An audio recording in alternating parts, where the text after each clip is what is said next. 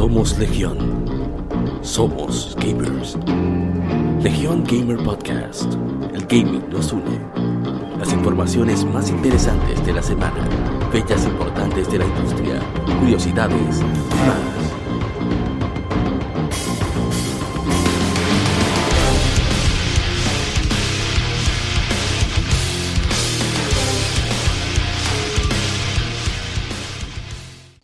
Bienvenidos amigos al episodio número 34 de Legion Gamer Podcast, el gaming nos une. Y para esta semana eh, tenemos unas cuantas noticias bastante interesantes. Pero antes, ay, pero antes va después, pero vamos ahora.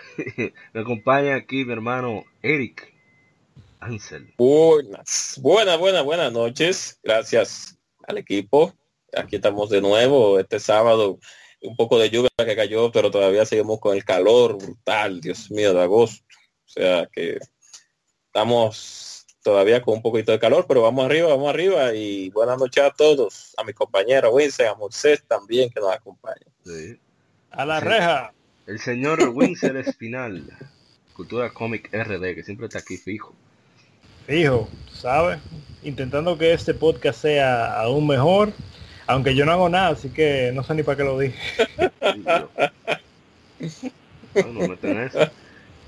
Y que siempre se queda para después, casi comenzando otra sección.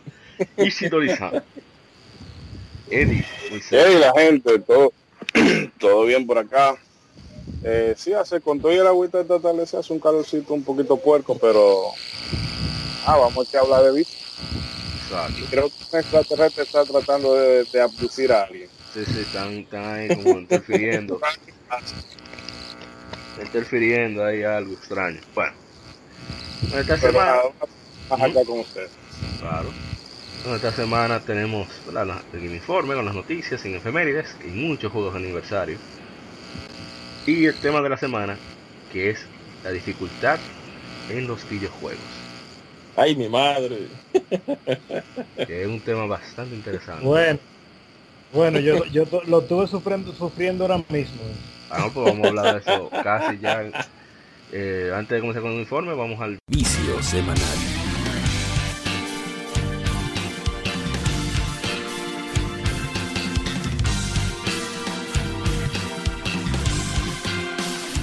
Vicio de la semana.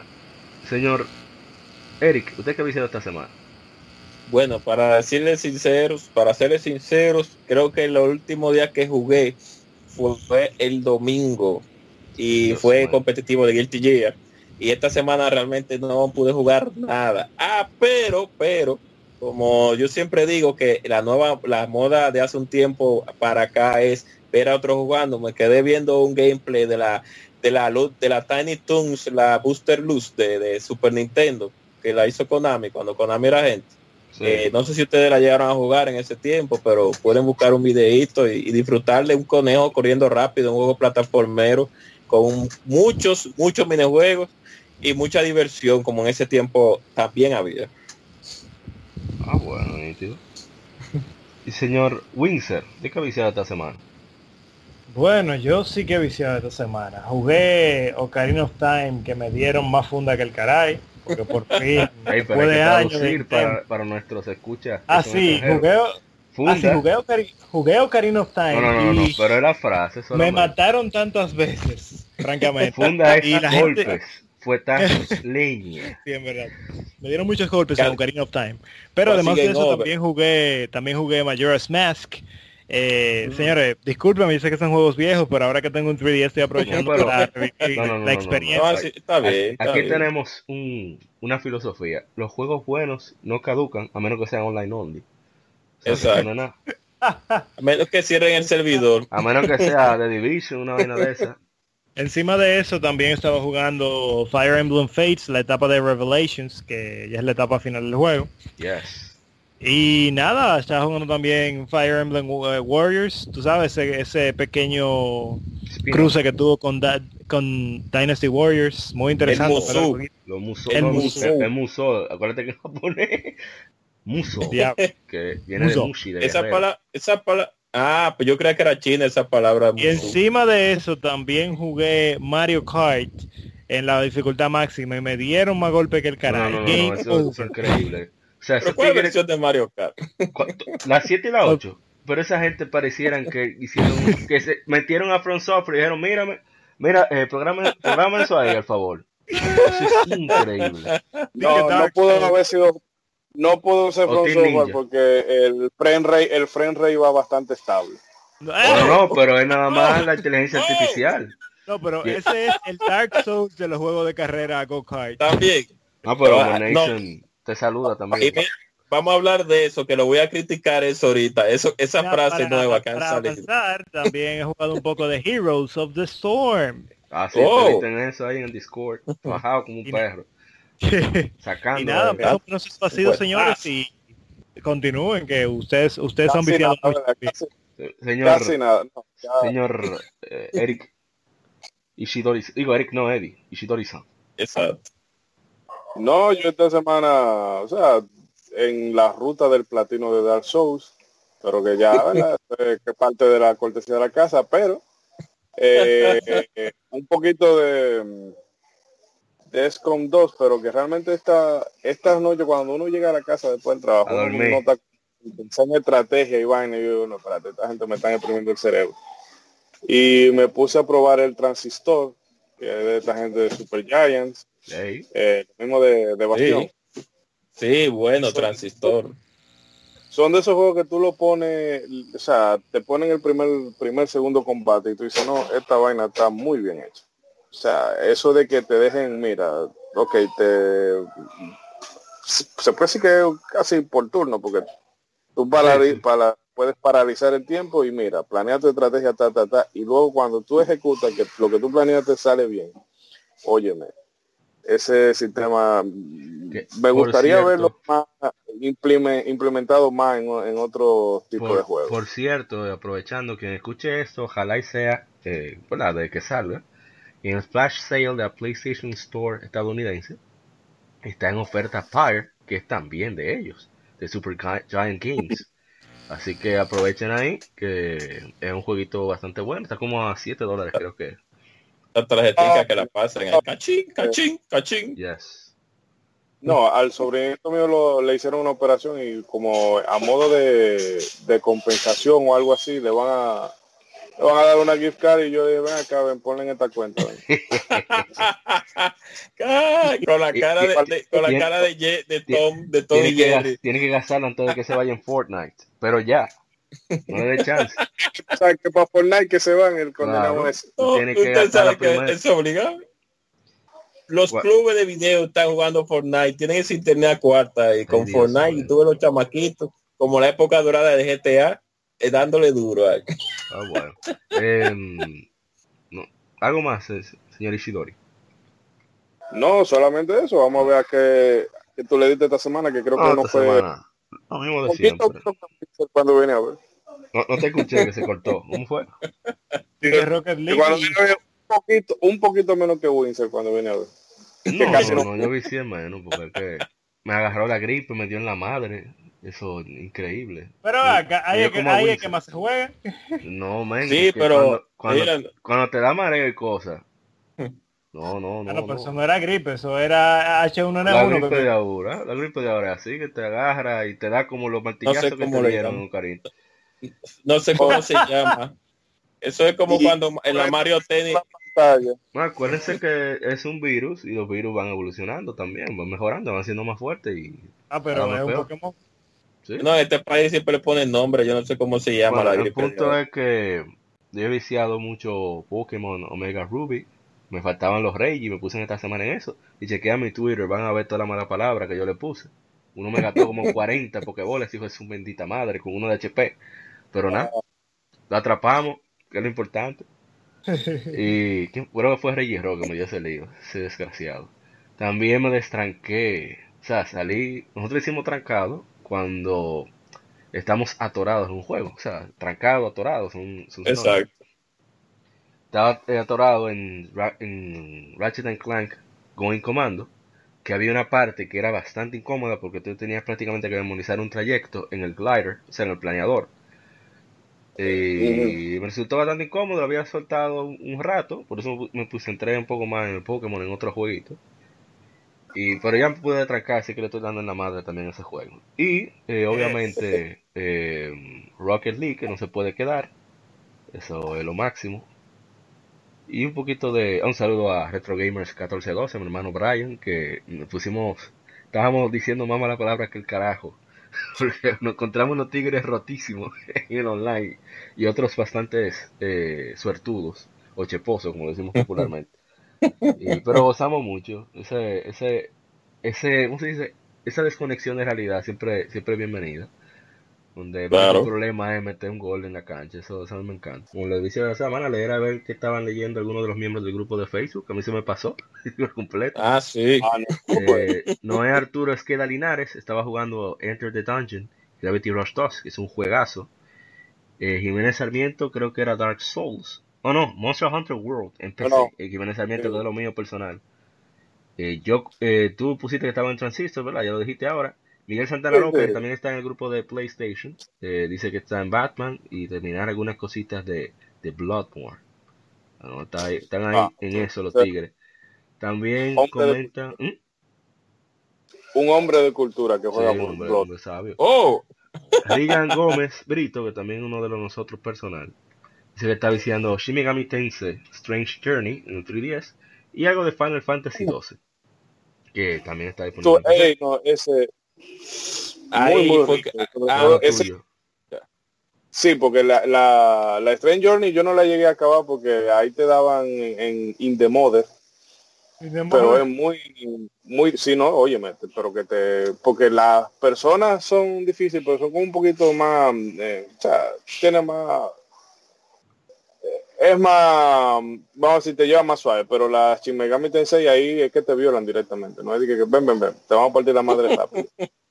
Exacto. y Final Fantasy 12, tú sabes que eso es de vida para mí. lo máximo. Andros oh. Romanov, que también es lo de nosotros, eh, está jugando Metal Gear. Y Noé vuelve y comenta que está, sí, está entre the Dungeon. Yo puse ahí lo de, lo de Ratchet Clank. Andros Romanov fue una leyenda. Ese pana, yo nunca he podido hablar con él. O sea, él, él, el guerrero silente, publica, publica y, y tiene tres comentarios en dos años. No, ese es duro. Siempre a veces hablamos, bueno, nos tiramos privado y eso.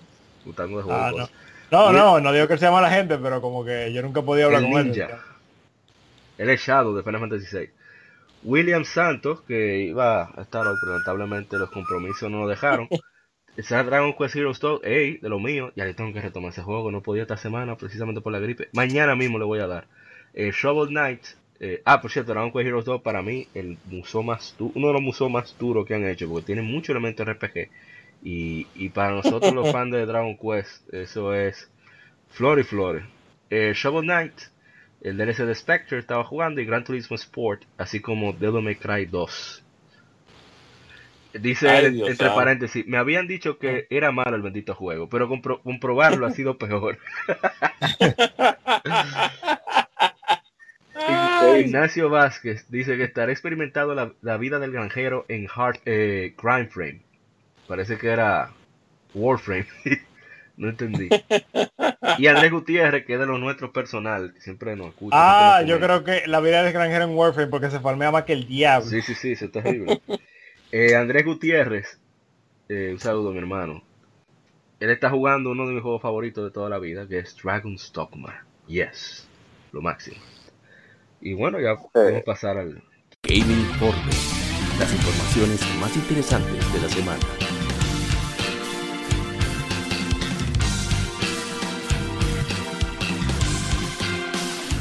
Informe. La primera noticia es que Fighting X Layer, eh, Jory Bogart, eh, es agregado a Fighting X Layer, que es el juego de. ¿Cómo se llama este equipo? Me fue el nombre. Akira. Akira. Akira, exacto. Eh, Fighting X Layer eh, fue un trailer que ellos lanzaron y anunciaron eh, Arika, que se llama. Arika, exacto, los dos. Eh, y eso está súper interesante. Terry está, es el cuero de SNK ahora. Está en todos lados. Bueno, el, el bogardo, el terrible ah, bogardo. es que le duro, es, le duro. Un amigo. está bien. Sí, no, recuerdo esa, esa discusión de que si el Racing Tackle lo hacía con los Ok, la compañía confirma que personajes como Pulum Purna y Vulcanos Rosos serán agregados a Fighting X Layer a través de actualizaciones gratuitas para el final de agosto, desde el final de agosto hasta el final de septiembre. También tienen planes de lanzar una versión arcade de Fighting X Layer allá en Japón. Y por ahora, Fighting X Layer está disponible para PlayStation 4 exclusivamente. Es interesante. Muy bueno. El jueguito hay que, bueno, tiene un sistema de combate un poco extraño para los juegos de pelea actuales, porque con cartas y cada carta te da una habilidad diferente en medio del combate. Pero hay, que y hay, que dar una oportunidad porque ahora me gusta una cosa de ahora que están haciendo muchas invitaciones de diferentes personajes de, Ah, eh, últimamente ah, vieron el último tráiler de Tekken que viene Negan por ahí de Walking Dead. Dios, yo no entendí eso. vamos a ver ahorita. Esa jugada se ve, se ve extraño. Ah, bueno, está bien, lo comento ahorita, pero eso es una cosa súper rarísima. Sí, sí, sí, yo no entendí eso. Bueno, eh, hay un nuevo, eh, un nuevo Guilty Gear, está en desarrollo, anunció el ejecutivo máximo de Arc System Works, Minoru Kidoka, en el Evo 2018. Eh, después de que terminara la final este Guilty Gear Exter Rap 2, eh, dijeron que desafortunadamente el director general de Guilty Gear, Daisuke Shiwatari, no pudo estar aquí hoy, pero él está trabajando duro en un nuevo título de Guilty Gear, así que aunque no podemos mostrarlo hoy, esperen un poquito más. Eh, fue, también anunciaron el Arc Rebel World Tour, un tour mundial por todo el mundo que desde otoño 2018 hasta otoño 2019 tendrá hasta 100 mil dólares en premios en efectivo los, que califiquen. las calificatorias se llevarán a cabo en todo el mundo. Los ganadores de todas las calificatorias eh, tendrán un enfrentamiento en el evento final, Arc Revo América 2019. Así que va a estar en este Arc Revo World Tour, Blast Blue Central Fiction, Guilty Gear Extra Ref 2 y Blast Blue Cross Tag Battle. Así que nada, nítido, ahí está para ese coro competitivo. El coro, el coro de nosotros que es competitivo en Guilty ya, ya se está preparando, por lo, está preparando los motores para meter a más nivel de jugabilidad eh, de ahora más que nunca por esa ese World Tour que viene. O sea, y como tiene, y como el World Tour es, tiene sede en varias áreas de Latinoamérica, pues, y creo que en el sitio donde va a estar no, no se necesita visa, creo, para viajar pues más fácil todavía para uno y ganarse esos punticos. No, eh, con, No, sí, adelante. No, iba a decir que cuando ponen efectivo como que se motiva más. claro, no, claro. ¿Y por qué están jugando Street Fighter 5? ¿Por qué Exactamente. Es, es, por diversión, pero cuando entramos en competitivo, como que hay, hay personas que se emocionan más. Bueno, miren a LOL y miren a, a a, Fortnite y todos, todos esos juegos que son eh, eh, eh que cuando hacen un evento son millones de dólares que, se invierten y, no cae mal eso, es Yo tengo un amiguito que aquí en los torneos de LOL él se forraba. O sea, siendo torneo de LOL que encontraba ahí hubiese anotado. Porque se claro. que la dirección y todo, pero si viene con dinerito, más mejor. Ah, y ahora sí vamos a comentar lo de, lo de Soul Calibur. Que Soul Calibur 6 agrega a Astaroth a Sean Mina. Eh, Astaroth, que es un, uno que creó el mismo Talk McFarlane, ¿qué se llama? Eh, tú que eres el experto, el experto en casa de cómics. El creador de Spawn es Mark McFarlane, ¿qué se llama? Eh, Todd McFarlane. Ah, pues estaba bien yo. Y Son Mina, que es una clásica coreana, que será un personaje jugable sobre Calibur 6, anunció Bandai Namco. Y ahora sí, vamos, algo de Negan. Yo todavía no lo entiendo. ¿Qué pasó ahí? ¿Dónde salió esa idea? ¿A quién? Bueno, eh, el productor, el productor había, había, había invitado a dos jugadores de otros juegos, como fue Giz de, de Fatal Fury, y, Akuma de Capcom, de Street Fighter.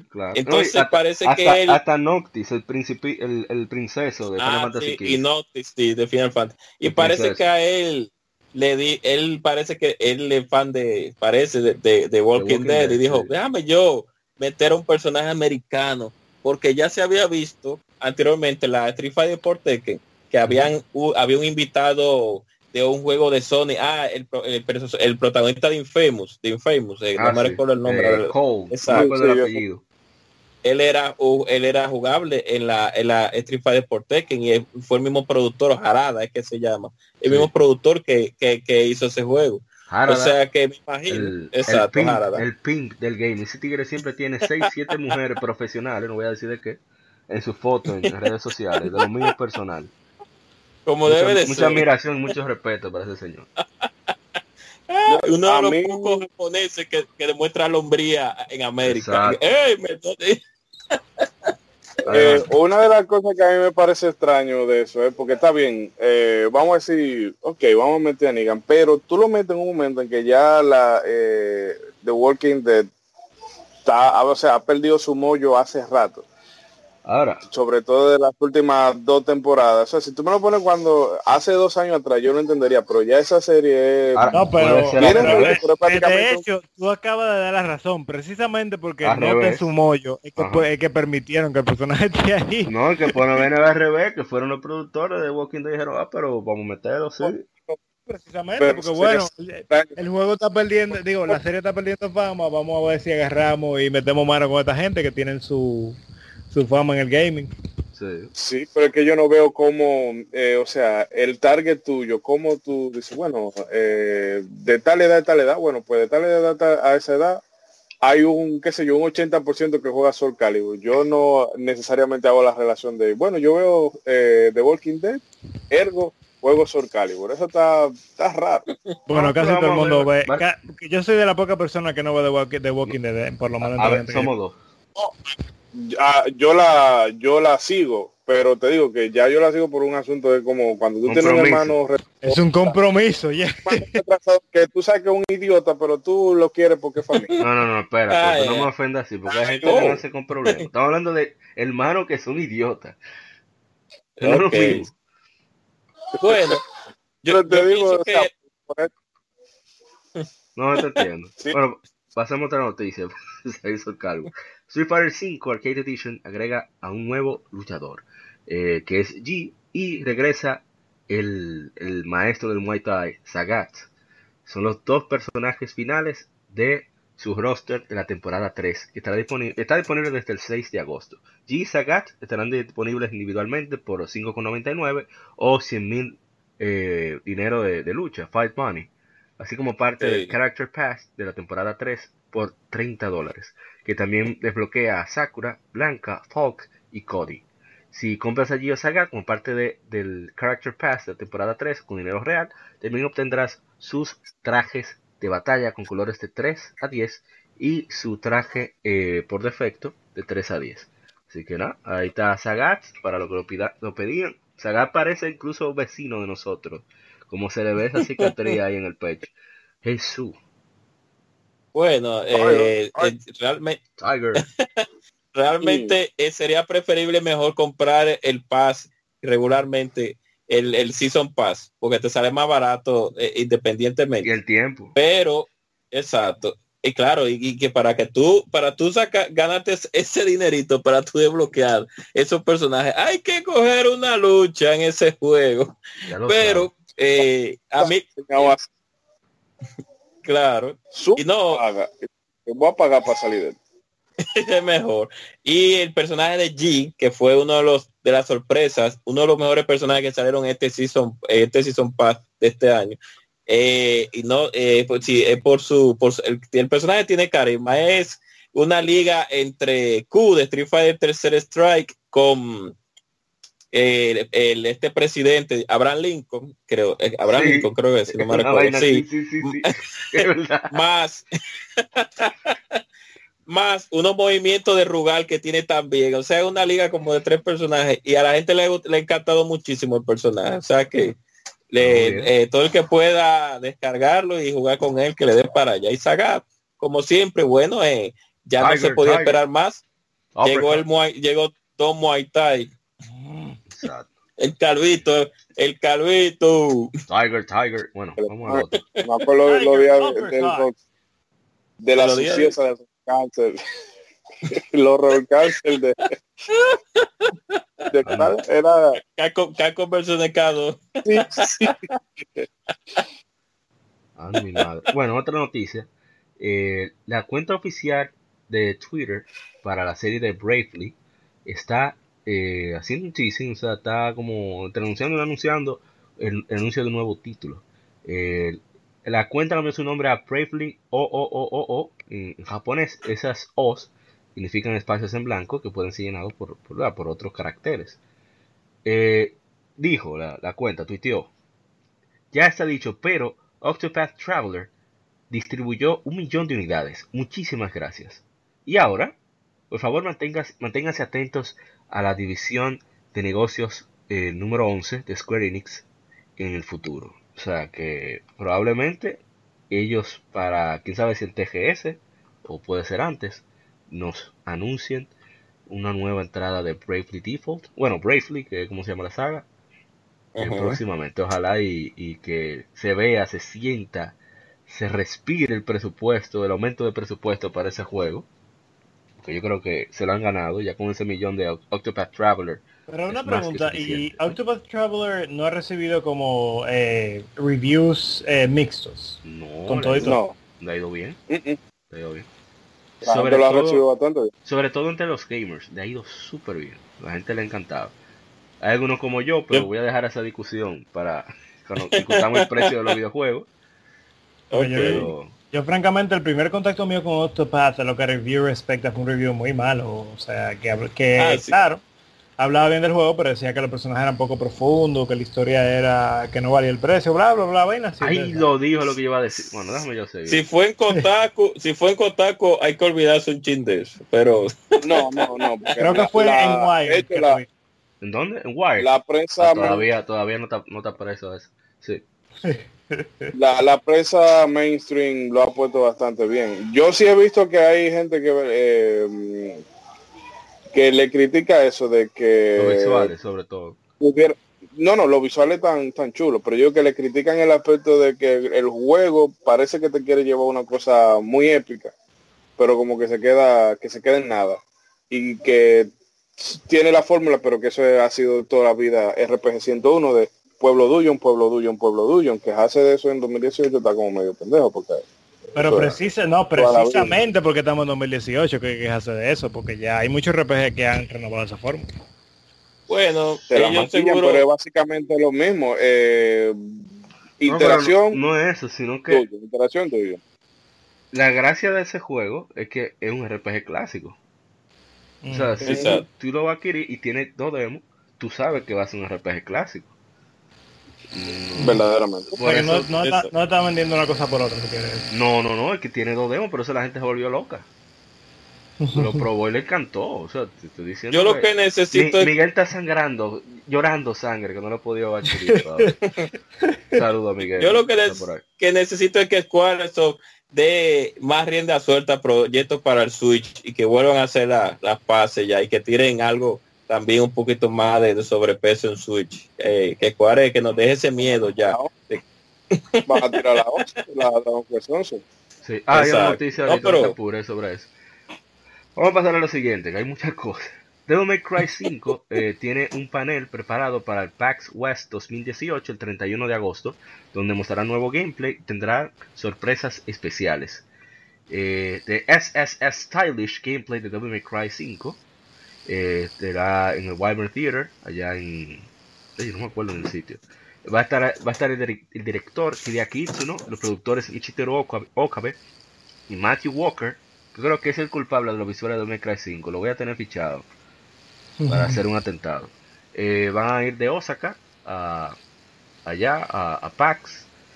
Eh, van a hablar acerca del nuevo brazo de enero, entre otras cosas. Así que va a estar súper entretenido. Recuerden que Cry 5 saldrá en primavera 2019 para PlayStation 4, Xbox One y PC. A mí me encanta eh, escuchar cuando habla Itsuno, porque que siempre dice cosas como que, que aplican para absolutamente todo. Eh, o sea, los tigres de Ninja Theory, cuando hicieron Devil May Cry, digo, DMC, ellos dijeron que ellos, uno de, de oh. diseñadores, dibujó un, estaba haciendo un enemigo que tenía unas púas y qué sé yo cuánto. Entonces Itsuno, que fue de Osaka para allá, para Londres, creo yo que están ellos, no estoy seguro. Sí, allá en Inglaterra, una vaina por ahí, en la isla británica. En el Reino Unido, en el Reino, Unido, Sí. y le dice, mira, está muy chulo eso, pero esa púa, ¿para qué son? No, porque tú sabes que, se ve maduro, pero, ajá, ¿y, ¿y, qué yo hago con eso? No es que se va duro, es que si, si no se va a usar, que no se ponga. Ese, ese método, esa practicidad japonesa, a mí me encanta esa filosofía. Por eso que los juegos de Itsuno toditos tienen como tanta alma. Y lo digo por Dragon Stockman, que fue su sueño de que estaba en, en, bachillerato. Y, la verdad que quizá el juego no tiene historia del otro mundo, que sé yo cuándo, pero cuando tú estás dando los fuetazos, eso se gozan. Ah, eso sí, porque... Ahora, la, de, la DMC, a pesar de todo, hay unos cuantos jefes que se ven muy bien. Esa gente a pesar de todo, eh, ellos, ellos Theory para, para diseño y, y, cosas visuales y guiones y también actuaciones son buenísimos, por eso Hellblade le, le fue tan bien. Claro, pero es prácticamente una novela visual. Ajá. Sí, pero no era lo mismo la esencia. Es que no era de Cry, era otra vaina. Es que esa, esa checha que tenían los developers japoneses de, darse, de darle franquicia a occidentales, por, o sea, eso fue lo peor que se le ha podido ocurrir. Es que, eso, es que yo, yo, yo, lo entiendo en parte, porque ellos pensaban que, ok, Occidente está bateando, Occidente que está comprando, Occidente que está produciendo, hay que, hay que, darle, hay que tirarle para allá. Fue un error. Y por lo menos por el comportamiento que parece tener Capcom, del Cry 5 que se ve genial. Resident Evil el 2 Remake se ve genial. Resident Evil 7 fue decente. Digo, fue bueno, mucha gente quedó loca. Monster Hunter World, no hay que hablar, es su juego mejor vendido. Y la gente parece que los ejecutivos se dieron cuenta que tienen que dejar a los que hacen juego, hacer su juego. Y no meter su nariz con la gente de marketing ahí. Exacto perdón, yo, soy occidental y quiero comprar un juego occidental, ya yo tengo, o sea, una oferta para esa vaina, ofréceme otra cosa y qué bueno que están aprendiendo, aunque vemos casos como los de mm, lo de Koei Tecmo con sí, sí Koei Tecmo, lo de Dead Alive, Dead Alive ah, sí, que se están guayando, sí, está guayando ahí. Sí, por, querer, por querer llevarse de Occidente. Que sigan ahí, que van Y olvidaron precisamente cuál fue el éxito de Neo aquí en Occidente. O sea, cuando esos tigres vieron a William con esa armadura tradicional, dijeron, coño, pero esto está, esto es otra cosa. O sea, se, llama la atención por lo exótico. Y Persona 5 también, precisamente por ser algo tan japonés, porque tuvo éxito. Pero nada, vamos a dejar eso para otro día. Esto ya lo discutimos, yo creo. Dragon Quest 11 agrega trajes de Dragon Quest 8 la bandana, o sea, el pañuelo de Trodain, Trodain es el reino, es el héroe y el rey que está maldito en Dragon Quest 8 junto con Medea, la princesa Yegua.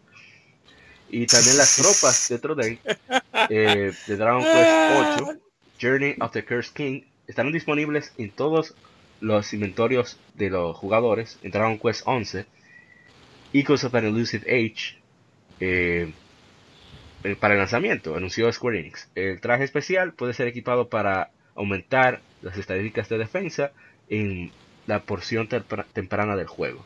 También los jugadores recibirán un libro de recetas, Trudane's Top Trends, que detallará cómo mejorar los stats en los trajes especiales en eh, escenarios avanzados en el juego, niveles avanzados en el juego. Dragon Quest 11 Echoes of an Elusive Age saldrá para PlayStation 4 y PC vía Steam en América y Europa el 4 de septiembre. Ese es mi juego más esperado de septiembre. Lo siento por Spider-Man, pero es para allá voy. Una preguntita, Moisés, amado. La princesa yegua es la que cuando tú estás en el warm up se ve el caballo con, la carreta atrás. Esa era. normal. yo sí me, yo sí me reí cuando yo vi eso, porque eso es lo que me gusta de Dragon Quest, esa simplicidad que ellos tienen para hacer. Y cuando vi ese caballo con esa carreta, tú y los dos personajes atrás, yo me exploté de la risa. No, porque así ellos tuvieron que hacerle reino a tratar de revertir la maldición. sí, pero que se ve el caballo, eh, se ve el spray del caballo y de la carreta junto contigo. sí, no, se ve todo el mapa, pero Yu-Gi-Oh es bastante espontáneo, eso es lo bueno que él tiene, que es el, eh, que son cosas eh, que pueden parecer goofy, pero que el tigre lo hace con, con tanto sentimiento que tú, oye, eh, tienes que sonreír. Acu acuérdate del puff puff. Pues sí. No, pero Dragon Quest 8 que hasta ahora, Dragon Quest favorita, espero que la 11 le pase, espero. Es un juego maravilloso, está para Nintendo 3DS Winsor para que tú le des cuando tú puedas. ¿Cómo? ¿Cuál son 100 horas, pero vale la pena. O sea, mm. te ríes muchísimo con ese, en ese, juego, muchísimo. Sobre todo con la loquera de, de Yangus. Yangus está totado. Bueno, finando con otra noticia. Lástima que no está aquí ninguno del frente de Nintendo. Super Smash Bros. Ultimate agrega a Simon Belmont, King K. Rool y también a Richard yeah. Crumb y Dark Samus. Eh, Belmont de la serie de Castlevania, King K. Rool de Donkey Kong Country, Echo Fighters, eh, luchadores que se basan en luchadores existentes. Ah, ok, ahora fue que entendí. Los Echo Fighters son como imágenes eh, Oye, los Echo Fighters son como quien dice una versión, eh, como una, una reflexión del personaje. Un alter ego. Eh, alter ego del personaje. No, no, ni, no, no, exactamente un alter ego, o sea, como que bueno, sí, en, Bueno, un, un EX, una versión o sea, es como, como, es como el, es el mismo personaje con algunos pequeños cambios. Pues, así. Ok, ya. Una versión EX. Un ejemplo práctico de eso eh, fue, por ejemplo, en la, en la, en la Mili, cuando teníamos a a Falco y a Ganondorf, que eran prácticamente el mismo personaje, pero que más en otras entregas fueron cambiados un poquito más. Otro ejemplo práctico es Marth y, Roy. Y ahora mismo que tenemos a Richard y a y al señor Belmont, para todos los que conocen esa saga tan genial de Castlevania. ¡Ya! ¡Ya! Ese no es mi favorito, pero bien. Castlevania, no Castlevania, no Castlevania. El diablo. Acuérdese, sería champona, champolazo. esperando, yo estoy esperando que salga. Mira lo que yo voy a hacer contigo. Yo te voy a mandar a una a, a un a un río, una vaina con un con, con un rubí rojo a que te sientes mirando la para pared hasta que venga un tornado a buscarte. Lástima que casi Bárbaro. Esa es la Castlevania 12, la Castlevania lo máximo. eh, pasando a otra noticia. Child of Light y Valiant Hearts The Great War llegarán a Nintendo Switch. Ubisoft traerá Child of Light Valiant Hearts al Switch, anunció la compañía. Se lanzará Child of Light primero, el 11 de octubre, seguido por Valiant, Hearts The Great War, el 8 de noviembre.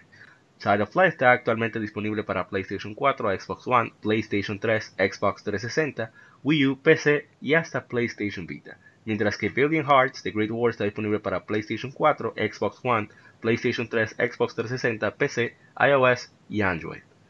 Eh, Child of Light es un RPG genial. Sobre todo a, los que le gustan el guion. Y para gente como yo que somos enfermos con los juegos por turno, por el control total que da de la batalla.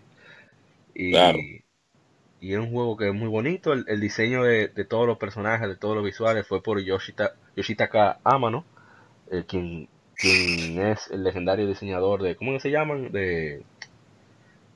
Ay Dios, gacha, oh, de, de, cosas de las de la Final Fantasy eh, Vampire Hunter D, Final Fantasy del no no no, no, no me, refiero a la empresa él es diseñador de esta empresa de manga. Ah eh, Gachaman, Tatsunoko. Tatsunoko eso es lo que quería decir gracias. Y todo todo lo emblema de, de Final Fantasy lo ha hecho ese señor Así que eh, no hay desperdicio. Ojalá el usuario de Switch le den el apoyo que merece ese juego para que... Que por cierto, cuando anunciaron en el tweet que venía ese juego uno de los diseñadores, tenía atrás Child of Light palito palito. O sea, Child of Light 2 probablemente nos den un anuncio para este año o el próximo. Que, eh, no, y una cosa... ¿Mm? Sí, sí, sí. El Valiant, el Valiant Heart, que por ejemplo a mí que me, me, interesa mucho siempre ese tema de, sobre, de la Primera Guerra Mundial, eh, porque la segunda ya uno como que la tiene bastante sobada. El Valiant Heart, o sea, son puzzles, puzzles pero tiene la, la particularidad de que te van relatando historias reales. Pero tú quieres decir puzzle. Sí, así. Oh. Oh, pozos, eh, eh, pozos, pozos. La Real falta a que cuando yo estoy hablando por onda, onda gerciana, aunque ese no es, lo, lo pronuncia como se ve. Uno el españoliza. Y bien, no, sí, sí.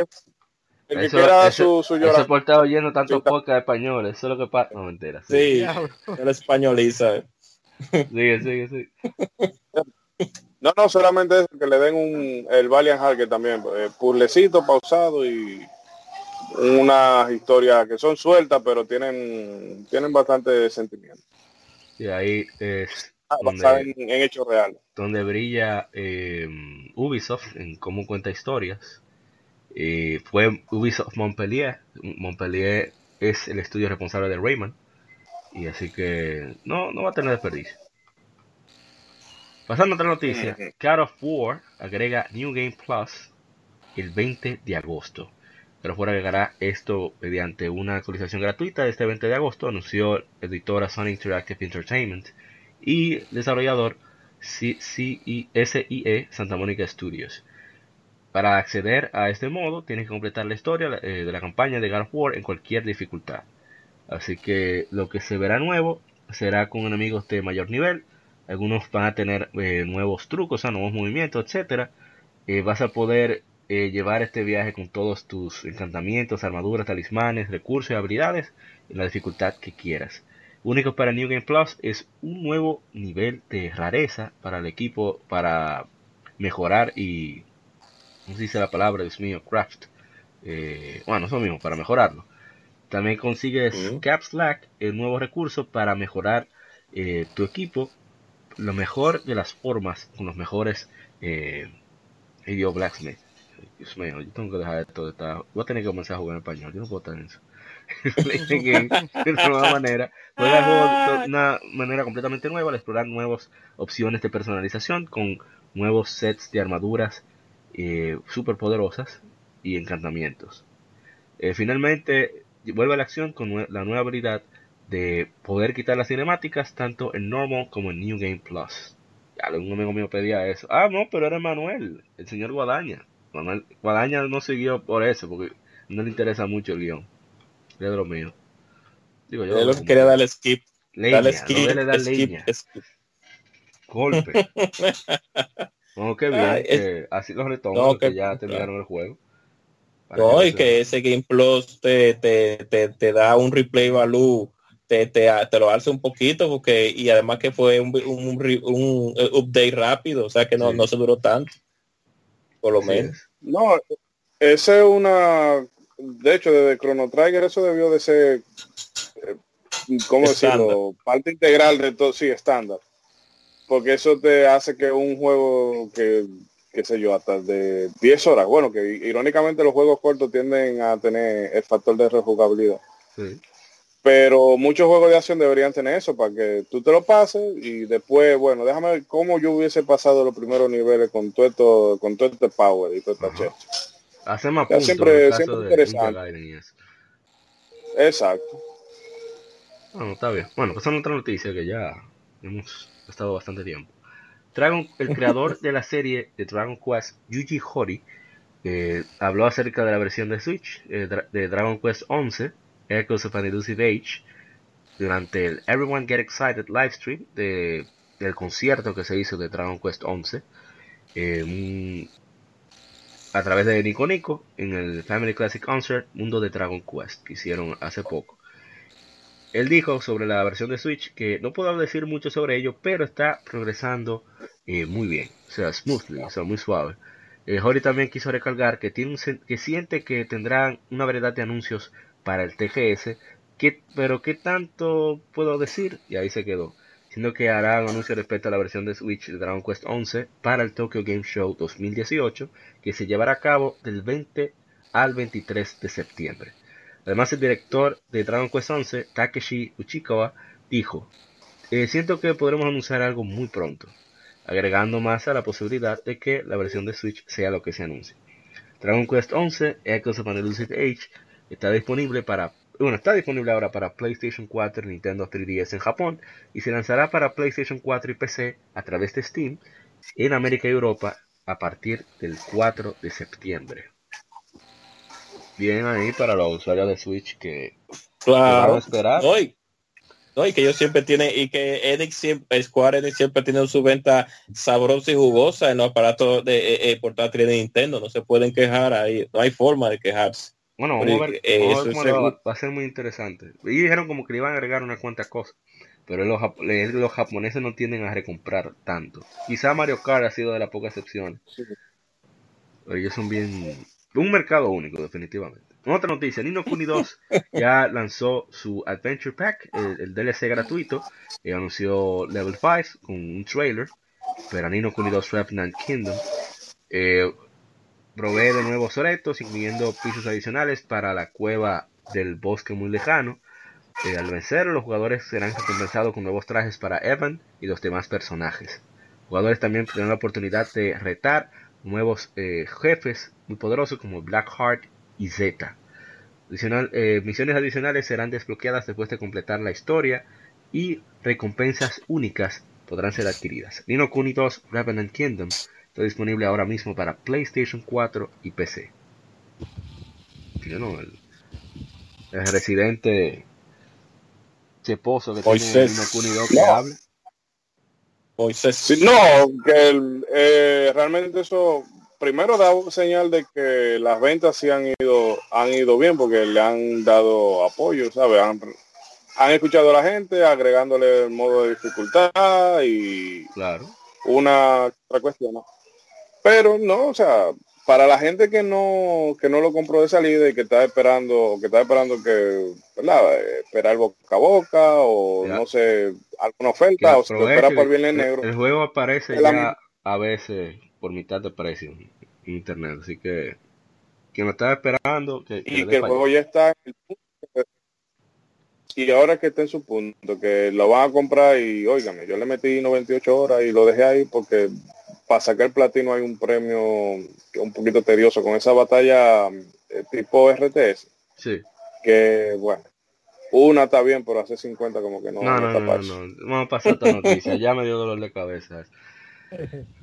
Red Dead Redemption 2 ya presentó su gameplay, su video oficial de gameplay. Eh, supuestamente, eh, bueno, supuestamente no, Rockstar ha sido de las pocas empresas que son muy, con palabras todavía en el negocio. Ellos grabaron todo, con, fue, fue, video del juego, tomado del juego en 4K. Eh, Red, Dead Redemption 2, que saldrá para PlayStation 4 y Xbox One el 26 de octubre y vi el, gameplay, son unos 6 minutos explicándote de diferentes aspectos y la verdad que se ve excelente el juego. Vi muchas de las adiciones de Grand Theft Auto 5 en cuanto a las animaciones y, y la manera de interactuar. Lo vi que es diferente debido a que tú tienes más opciones para responder cuando tienes una cosa. Lo único que a mí particularmente como que me dio a, como dicen los gringos, hint of shore, o sea, como un olor a, a, deber, eso de estar teniendo que buscarle comida a otro, eso como que a mí me pesa. Porque este juego no va a andar, bueno, ya todo el mundo vio ese trailer, supongo. No va a andar es con, con, su, con su banda sí, sí. de delincuentes. Y eso a mí particularmente me pesa. Pero lo grande que se ve ese mundo y lo vivo que se ve. O sea, Rockstar definitivamente para mí es el rey de los mundos abiertos. No, no habrá forma de, superar a esa gente. Es increíble lo que ellos hacen. No sé yo el único, o sea, o sea, no, o sea, no, realmente no es un problema, pero que yo con las cosas del viejo este, no sé, no, no me ha cuadrado. Quizás porque el hermano mío era enfermo con las películas de Clint Eastwood y entonces eso como que me, ya me causaba eh, el rechazo. Entonces, Sí, y entonces, o sea, me cuesta ponerme con el oeste, pero es que ese juego se ve demasiado brutal. Sí. O sea, pero es que de verse bien se ve. Y el gameplay se ve bastante fluido. Se ve entretenido. Sobre todo la parte de, la persona, pero. Pero. Mm, o sea, no desagrada. Exactamente. A mí me pasa algo similar. O sea, de Western no me molesta, pero no es algo que me incentive a, a querer entrar al juego. bueno, exacto hay muchas personas que jugaron la 1 para Play 2, PlayStation 2. No, la jugaron después Ah, ok, ok, ok, sí, sí, sí, ok. Claro, comenzaron la, la 1. La Revolver. Claro. Y después siguieron con la parte 2 y después siguieron con la parte 3. Eh, la esa, ah, sí, verdad, tiene razón. Entonces le gustó la 1, le gustó la parte 2. Eh, Rockstar ha sido una de las compañías que ha tirado unas líneas de juego que a pesar de que se parezcan una con la otra, siempre traen algo un poquito diferente. Bueno, sabemos que siempre las líneas de ellos son cosas vulgares, vandalismo y, delincuencia, pero eh, eh, a pesar de que son desarrolladores del Reino Unido que no ven ese tipo de cosas diariamente, me imagino que por eso que yo no, no, no, eh, no, no, los creadores son británicos, pero la, la, la, oficina Rockstar New York, ellos están en Nueva York, de los pocos desarrolladores ah, así grandes. Ah, pues yo estaré acostumbrado, pero con juegos como estado de decadencia, State of Decay, que casi nadie lo recuerda, con el moreno ahí, con el brimblineo. Eh, juegos como, como este, como Red Dead Revolver, o en sus otras versiones que tiene otro nombre. Y juegos como Grand Theft Auto, pues son juegos de mundo abierto que, ah, y Bully, que casi ya nadie recuerda ese juego. Muy duro. Y yo pienso que ellos hacen un buen trabajo. Yo no soy partidario mucho del estilo que ellos tienen a veces en sus juegos, porque le encuentro a veces como que pudieran, pudieran ponerle más, pero yo pienso que es el mismo jugador que, hace que el juego sea de, esa manera. Principalmente Grand Theft Auto, que mucha gente no la cabe y lo que sigue haciendo es disparatico por aquí, disparatico por allá. Que, pero eso... que me gusta la campaña que ellos hacen, porque sobre todo Grand Theft Auto porque es pura sátira. O sea, es como tú jugas un juego de los Simpsons prácticamente. Me encanta eso. Pero, eso de, que de, ponerme a chocar gente por chocar gente, no lo entiendo. yo quisiera, pero no lo entiendo. De hecho, yo sé de la gente que, yo sé de la gente que sigue las reglas de tránsito, para que tú veas, a menos que tenga una persecución. Me entretiene. Oh, pero cuando tú chocas uno, ustedes van a Antifaro 4. Cuando tú chocas en Cerveza Heights, que es Washington Heights, tú sabes lo que dice Maca. No voy a decir más. no, pero más cabichuelas. Sí, definitivamente. Es buen equipo. Yo espero que salga muy bueno el juego y que, y que la gente, claro, que lo va a apoyar y que, que nada, que sigan tirando su juego. Ah, que tiren más juegos lo que deberían, porque últimamente nada más se están centrando en, en GTA. O sea, que eso es un, un refreshment de la, de, de, la compañía, tirar red de revólver. Definitivamente. Bueno, pasando a otra noticia, ¿no hay más a comentar? No, fuimos. Pokémon Let's Go Pikachu y, y Let's Go Eevee Ya Mega Evolution, Vermilion City y Team Rocket. Em, ellos lanzaron un trailer para mostrar todo esto, eh, anunciando que muchos Pokémon pueden evolucionar en nuevos, pero también existe la evolución, que está haciendo la evolución, llamada Mega Evolution, que es una manera de obtener poder más allá de lo que la evolución normal otorgaría. El poder de la Mega Evolution momentáneamente eh, libera energía dentro de un Pokémon que puede solamente ser adquirido a través de una fuerte conexión con un Pokémon de entrenador. Ahí vemos a Mega Venusaur, pusieron a Charizard Y, que es el que tiene Special Attack, etcétera, etcétera. Ah, pero mira que interesante, es ver entrenador con su vida enganchado arriba, eso está, está, está, muy interesante. Esto demuestra que definitivamente Dark Devil tuvo razón cuando dijo que lo que limitaba a Game Freak a poner todos esos detallitos era, el hardware. Y bueno, eh, habla de la Keystone, Mega Stone, Mega, ponen los diferentes Pokémon, Mega Venusaur, Mega Blastoise, eh, City, el que es el puerto más grande en la, región de Kanto, está basado nuevamente en la verdadera región de Kanto, donde está Tokio, Kanagawa, todo esos lados. es un, habla de lo encantador que es, que está cerca del mar, que es donde se para el, el crucero de lujo SSN, Santa Ana, como le dicen en el anime, doblado que para una vez por año. Aquí se ve donde se lleva a cabo la batalla. El gimnasio con el teniente de Search, Lieutenant Search, eh, con sus Raichu. También ponen algo del Team Rocket. Está súper interesante el jueguito. O sea, no se ve mal. Ah, pero mira qué interesante. Aparece en el Team Rocket del anime. Original. Sí, del anime. Meow, that's right. A mí me encanta miau en inglés. para proteger al mundo de la devastación. Para proteger al mundo de la me encanta el mío en inglés. Porque me gusta más en inglés, ¿sabes por qué? Porque suena como un, un mafioso italiano. Eh, sí, en inglés. A mí me encanta hablar en inglés. Porque es un, es un delincuente mafioso italiano que está hablando. What you talking about, boy? Eh, es súper divertido, verdad. Y bueno, Pokémon Let's Go y Pokémon Let's perdón, Pokémon Let's Go Pikachu y Pokémon Let's Go Eevee saldrán para Nintendo Switch el 16 de noviembre. Así que nada, eh, Miguel ya tiene su versión Pokébola reservada. Yo voy a ir a su casa a burlarme. No, mentira. Yo quizá lo compro por colección después, dependiendo de cómo salga. Y nada, seguro es Pokémon, va a vender más que el carajo, sea como sea. ¿No tiene ningún comentario, señor Windsor? Experto en Pokémon en casa. Hey, señores, yo no bajo esa vaina, así que no me pregunten. No, pero ajá. Llámame, llámame purista, pero yo estoy esperando la siguiente Pokémon. Ah, bueno, somos dos. Estoy esperando la, la, de verdad, verdad. El de que mi no está aquí, me estoy dando una trompa ahora mismo. Mega Man 11 tendrá un demo el 4 de septiembre. Así que oh. eso se reveló en Xbox Game Stores, eh, que tendrá una versión demo. Permitirá a los jugadores tomar toda clase, o sea, enfrentar a toda clase de enemigos y trampas en el, en el mundo del nivel de Blockman. Y usará un sistema de Double Gear para detener el tiempo y fortalecer, o mejor dicho, bueno, sí, fortalecer tus disparos para vencer a ese jefe. Mega Man 11 le lanzará a nivel mundial para PlayStation 4, Xbox One, Switch y PC el 2 de octubre. Ahí se me olvidó que este jueguito venía. Qué bueno que lanzarán un demo. Ahí es que, en tu cara, así es que se engancha. En tu cara Inafume, en tu cara Inafume.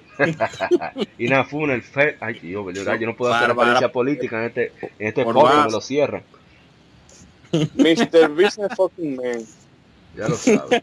No, pero ese... Y también ayuda que la nuevas generaciones que no están muy muy puestos con eso de sentir lo de plataformeo y, y shooter de, de Mega Man que se vayan familiarizando. Y ese juego se ve tan bonito. Eso sí.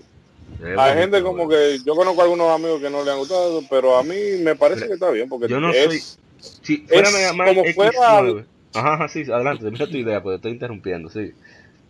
Perdón, no, perdón. No, que es como si hubiera un... O sea, el Mega Man de NES si hubiesen tenido el potencial gráfico de un PlayStation 4 en, ese, en esa época. Yo no soy muy fanático de Mega Man original. Yo me enamoré de la saga en verdad, fue con la X. Si fuera Mega Man X no, yo estuviera papeando y fuera el pre pero este en Viernes Prieto hacemos el trabajo. Está fichado ahí en el wishlist. Porque se ve genial el juego.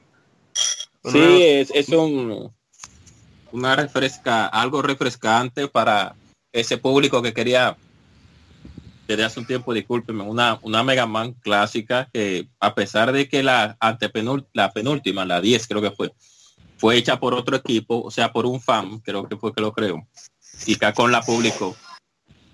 Eh, yo pienso que eso fue lo que Inafume debió de tirar, pero lamentablemente se le fue de las manos algo. ¿eh? algo que se llama dinero ajeno pero nada, vamos a seguir. Eh, el, concepto de Mega Man 11 era lo que posiblemente debió tirar en, en, Mighty Number 9, pero parece que algo, algo le pasó a él. Es lamentable, pero qué bueno que Capcom está eh, intentando revivir alguna saga. Te estoy diciendo que Capcom es otra persona. O sea, así, es una empresa, pero es increíble. O sea, no parece Capcom, Capcom de la generación pasada, que era terrible. Bueno, eh, menos otra noticia, también bastante agradable. El juego, este, las ventas totales para Cuphead han excedido 3 millones de unidades entre Xbox One y PC, anunció el desarrollador Studio MDH, ¿cómo es? MDHR.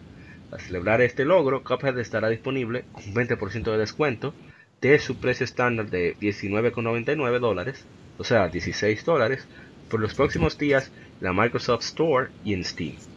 En 2019 Studio MDHR eh, lanzará su anunciado eh, contenido descargable para Cuphead The Delicious Last Course, o sea, de DLC.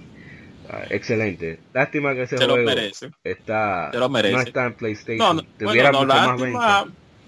Tuviera mucho más venta, pero se lo merece porque no por lo que le pasó al equipo, sino por sino por lo que es el juego, porque el juego realmente eh, está bien hecho en todos los sentidos. Y bueno, a pesar de que no esté en PlayStation 4, como tú dices, APA, y tú, que, que tal vez hubiera tenido más ventas, pero nada, esa es, esa es la cuestión de, de, la, de, este negocio, del mundo de los videojuegos, así es. Pero el que no ha tenido la oportunidad, aunque sea de jugarlo en computadora, si es que desprecia la marca de Microsoft o, que no quiere comprar un Xbox One, realmente no, no, no, no hay una, no, no hay una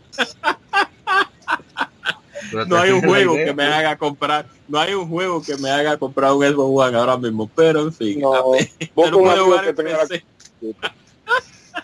usted la juega en PC y se va a llevar una grata sorpresa porque el juego está le pusieron amor. y, más ahora con Solo con ese audio no tiene. Que por cierto está disponible en Spotify para que quieran disfrutarlo.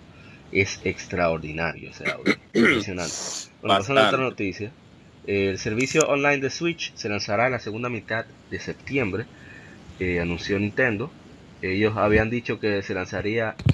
Solo dijeron que sería en septiembre, pero no dieron una fecha tan exacta. Así que ya tiene fecha, sabemos que será entre el 15 y el 16 que se lanzará. Así que los que estén jugando Mario Kart 8 Deluxe y todo ese tipo de juegos online que no son free to play, que le den la madre ahora, si no, van a tener que soltar sus 20 dólares o 36,99 si tienen el plan de Stanley. Así que aprovechen. Otra noticia. Se veía venir. Muy interesante, eh, que se ve genial. Doom Eternal ya lanzó su gameplay con screenshots y detalles, con fotos eh, la, confirma su versión de Switch. En, el QuakeCon confirma su versión de Switch que se lanzará junto con la previamente anunciada de PlayStation 4, Xbox One y PC. Eh, desarrollada por ID Software. Eh, muestra el Slayer 2.0 con, con un nuevo Doom Slayer. Y van a haber más demonios que nunca. Habrá, es una nueva invasión. Entre muchísimas otras cosas. Como ah, ya no están en martes en Marte, perdón, ay Dios mío, estoy yo como que el día de la semana con mi espagueti. Eh, Están a 10.000 eh, Fobos, no sé qué es, eh, y descubre, antiguos secretos del universo de Doom. Con ID Tech 7, cada entorno eh, tendrá vida con detalles nunca, nunca antes visto. Eh, no, Doom Eternal se ve muy bien el juego. Me gusta porque sigue la base de la primera. Quien le encantó la primera ya sabe que con los ojos cerrados va a disfrutar de esta. A lo que va. No, como ahorita decía que Povos es una un satélite que tiene la luna. Eh, no sé si Moisés que me corrija. una luna, una, luna, una, luna, de Marte. Una, luna. Ah, una luna de Marte, exacto, sí. Por eso le dije a Moisés que Moisés eh, Gracias por la corrección. Una luna de Marte. y de, Deimos también es otra. Deimos es la otra, Moisés, si no, más. o Deimos es creada. Eh, eh. y Deimos, exacto. Eh, me van a acusar que Skype me está haciendo una pequeña desgracia, por no decir otra palabra, y a veces como que lo oigo y no lo oigo. No, pero te está escuchando mucho. En fin, no, eh, Doom Channel que pronto no saldrá. No han dado fecha todavía, pero eh, eso quiere decir que ellos están tranquilos haciendo su juego sin presión. A mí me gusta eso. Donde los desarrolladores no, no tienen ese esa ventana de venta tan, tan, tan pronto. Se tomen su tiempo. Nos pasando otra noticia. El antiguo eh, analista de IGN responde a alegaciones de plagio que no fue intencional. y el ex editor de IGN, Philip Mucci, o Musi, no sé cómo se pronunciará, que fue despedido esta semana después de una investigación, eh, después de alegaciones de que había hecho plagio de un review en video de un juego, respondió eh, hace poco en su canal de YouTube diciendo a sus seguidores que hubo muchas circunstancias alrededor del de análisis que no intentaba hacer plagio de otro canal. Eh, bueno, lo que dice es que lo que pasó con el review de Excel no fue intencional, así que con eso solo quería disculparme a todos en IGN por todas las críticas eh, que, le hicieron a ellos sin, merecerlas y que sin duda pueden haber causado que su credibilidad respecto a la fuente su credibilidad como respecto a como, son ellos como fuente de medios de juegos. Eh, Boomstick Gaming, que publicó su título eh, IGN copió mi review de Dead Cells. ¿Qué hago? eh, hice un caso de, lo que pasó con ese video. Eh, fue que era una versión reescrita de su propio review, publicado varios días después. Bueno, Mewchin fue despedido, Mewchin no, no, ha respondido nada acerca de ese video. agregó que le han enviado muchos mensajes a, sus, a la miembros de su familia en las cuentas de, medios, ahí cuando la gente se pasa, ahí es donde yo estoy de acuerdo con la gente cuando, cuando se va tan tan personal. El video no fue recibido bien y, tiene 1700 likes y 8300 dislikes antes de quitar el video. O sea que, bueno, que hay que no sé qué decir. Pobre hombre. ¿Dónde vio? parece, parece, de la universidad. Pero espérate, espérate, apa. ¿Eh? Pero mira que fue que IGN le copió el review a él completo. A, a una persona que se llama Boosty Gaming. Eh, Gaming. Que él no es un canal muy grande, pero un canal que, que tiene mucho engagement con respecto a su público. Que el tipo le pone mucha alma a sus videos. Yo no lo sigo personalmente, pues ahora lo estoy conociendo.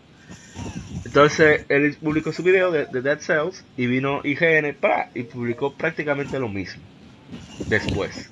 Wow, abusadores. oye, cuando yo escribía, a mí me pasaba eso. Cada vez que un artículo mío se pegaba 30 mil views, 40 mil views, yo lo veía copiado igualito sin darme crédito en una de esas páginas, en uno de esos blogs que, tienen pila de anuncios.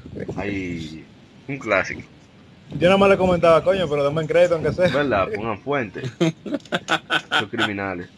No, pero... Eh, eh, con ese pana, algo breve, con ese pana pasa lo siguiente, porque ya no es solamente que tome eh, palabra o concepto de, video, imagen, en el video, sino que sigue la, la misma estructura. O sea, el pana se refería primero al, a, ¿verdad? al diseño de niveles y él también. Después al tema de los upgrades y el, y el, y el mismo y Music hacía lo mismo. Cambiaba como hace la tarea de Wikipedia, que le cambia palabras porque eso no, se, no se la lleve. Pero entonces en el video que él hizo, él le pidió disculpas a IGN, le pidió disculpas a Motion Twin, que fueron los, los desarrolladores del juego, pero a Boomstein Gaming no le pidió disculpas. Él incluso dejó insinuar como que eh, no, que yo para Boomstein Gaming solamente tengo mucho respeto, que yo sé lo que es ser un youtuber pequeño y querer crecer, como dejando a entrever que fue que Boomstein Gaming le tiró esa canana para ganar fama, o sea, pero viejo, es que tú copiaste el review de, y no solamente el de él, el FIFA 18 que hicieron en Nintendo Live y hay otro de en, Gadget del Samus Return que se dieron cuenta porque en el review lo de Engadget se equivocaron y dijeron como que se apuntaba con el R. Y era con el L. Y el tigre lo copió así mismo en el review. Ay, Dios, para que tú veas el tigre perdugo. Ah, pero el mismo, tipo, el mismo tipo que copió en lo del video también copió eso. Copiaron dos reviews mayores y, tú puedes estar seguro que ahora mismo hay un tigre en YouTube buscando todos los reviews de él y comparándolo con todos el, el IGN. Oye, siempre se ha dicho, lástima que no está dar aquí, que hay personas que han confesado que IGN es que no da tiempo a que tú termines siquiera un juego, porque ellos lo que quieren es publicar muchas cosas, publicar muchas cosas, publicar muchas cosas. Tener... en verdad es, un problema que está en toda la industria de publicación de, y periodismo, ¿verdad?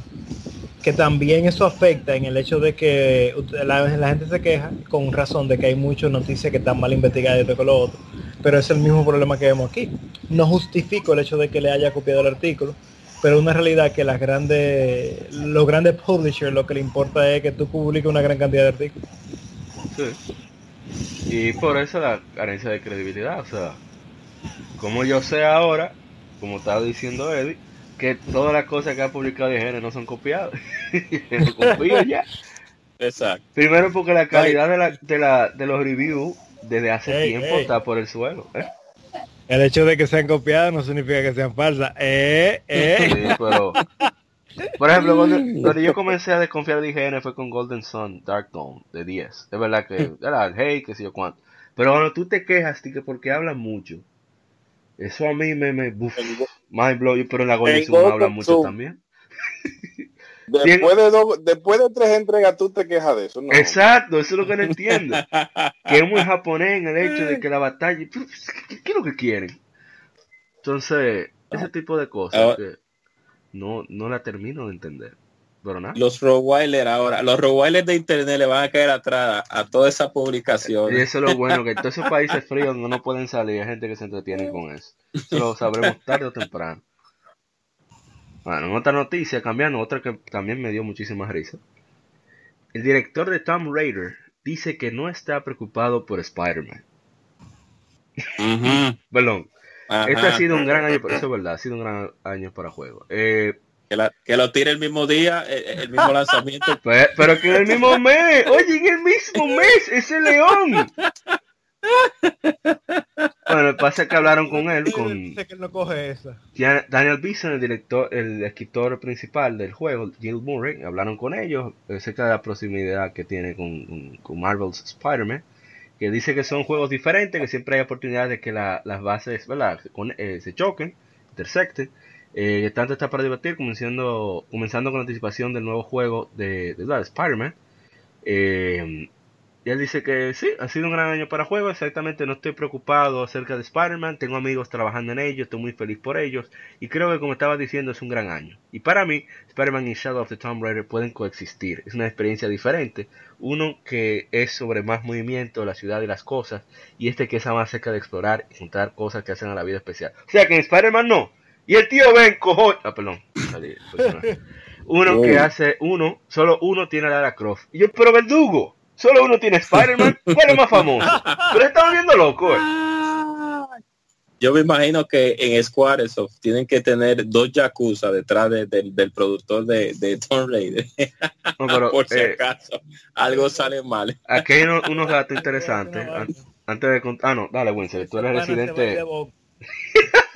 Lo dijo Winsor, no yo. Mercadólogo comiquero, de verdad como un pollo se van a guayar en esa venta ahí fácilmente.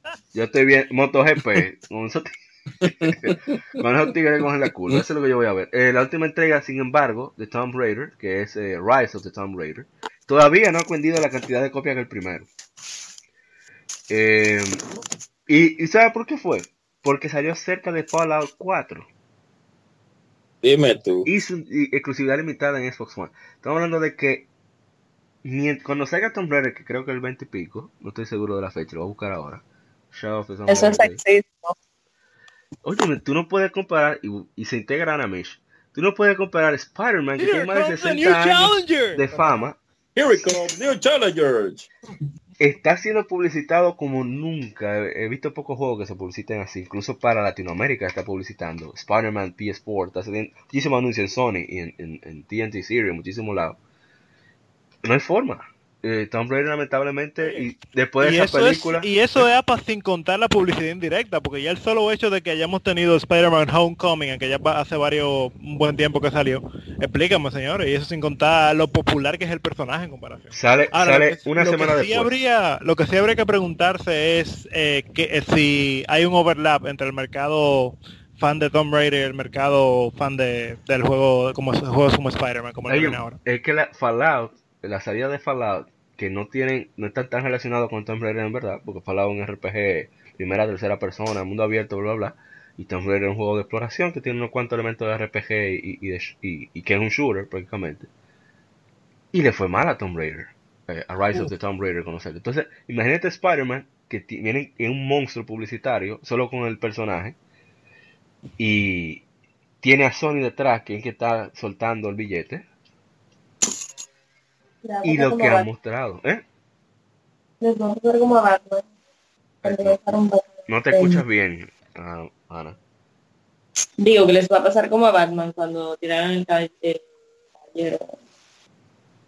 The Dark Knight Returns. Sí. O sea, la tiene pero... tuvo mucha publicidad y los juegos de superhéroes casi siempre terminan así. No, no, no, exacto. Batman pero... súper bien el juego. Ajá, que tú No, pero no, que Squaresoft, Squaresoft en el 98 retrasó la salida de Final Fantasy 8 porque la leyenda de Zelda iba por ahí y ese camión nadie le iba a parar. Y eso fue Squaresoft que dijo, no, no, vamos a dejar, vamos a, tirar un, un chin después porque ese camión de Zelda que venía por ahí, de Zelda la cadena del tiempo, nadie le iba a ganar. Espérate, espérate, eso fue cuando salió lo que del tiempo, ¿ay? Sí, sí. Iba, bueno, pero mira, Code Vein iba a ser el 28 de septiembre y Bandai Namco parece que alguien despertó y dijo, espérate, déjame ver qué va a salir. Spider-Man, Dragon Quest 11, Shadow of the Tomb Raider, eh, ¿cuál es el otro? Spyro. Y después sale en octubre, el, día el 26 de octubre sale, o 24, no me acuerdo, Red Dead Redemption 2. Señores, Manden eso para pa febrero. No hay nada. Es para febrero del año de arriba, por si acaso. No, no, no, no, no, no, no. Digan que está que pulido, pero mentira. Hay que, esto hay que arreglarlo. No, no, no, no, no. No se puede. Es verdad que, el, el argumento que el argumento que él da, ok, sí, que hay, que pueden coexistir y que son un juego de gameplay diferente. Sí, pero ese no es el asunto. El asunto está en que, ok, hay dos juegos que me pueden llamar la atención. ¿A cuál le doy el dinero? Porque no es el asunto de, de mercado. Yo no creo que Tomb Raider tenga más público que por un lado Spider-Man como, como personaje de cómic y por el otro la fidelidad de, del usuario de PlayStation. O sea, porque es que él también está la maquinaria, como tú has dicho, de la maquinaria de, de mercadeo. Que eso es un eso es kamikaze. Tomb Raider no es verdad que en ningún universo va a vender más que, que ese Spider-Man. Quisiera después tener que tragarme mi palabra, pero no va a pasar. En el universo de Tomb Raider. Sí.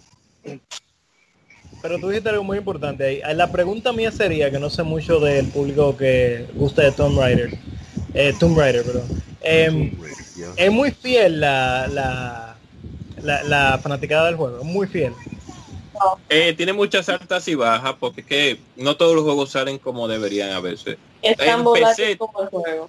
Exacto. En PC tenía mucha, la fanaticada era fiel. Ahora cuando llegó a, cuando pasamos a consola, hay una volatilidad ahí porque eh, las últimas entregas que tiraron antes de la, de la antepenúltima eh, no eran tan buenas. Era, eran ahí, ok, EI2 ha sido un buen trabajo, pero bueno.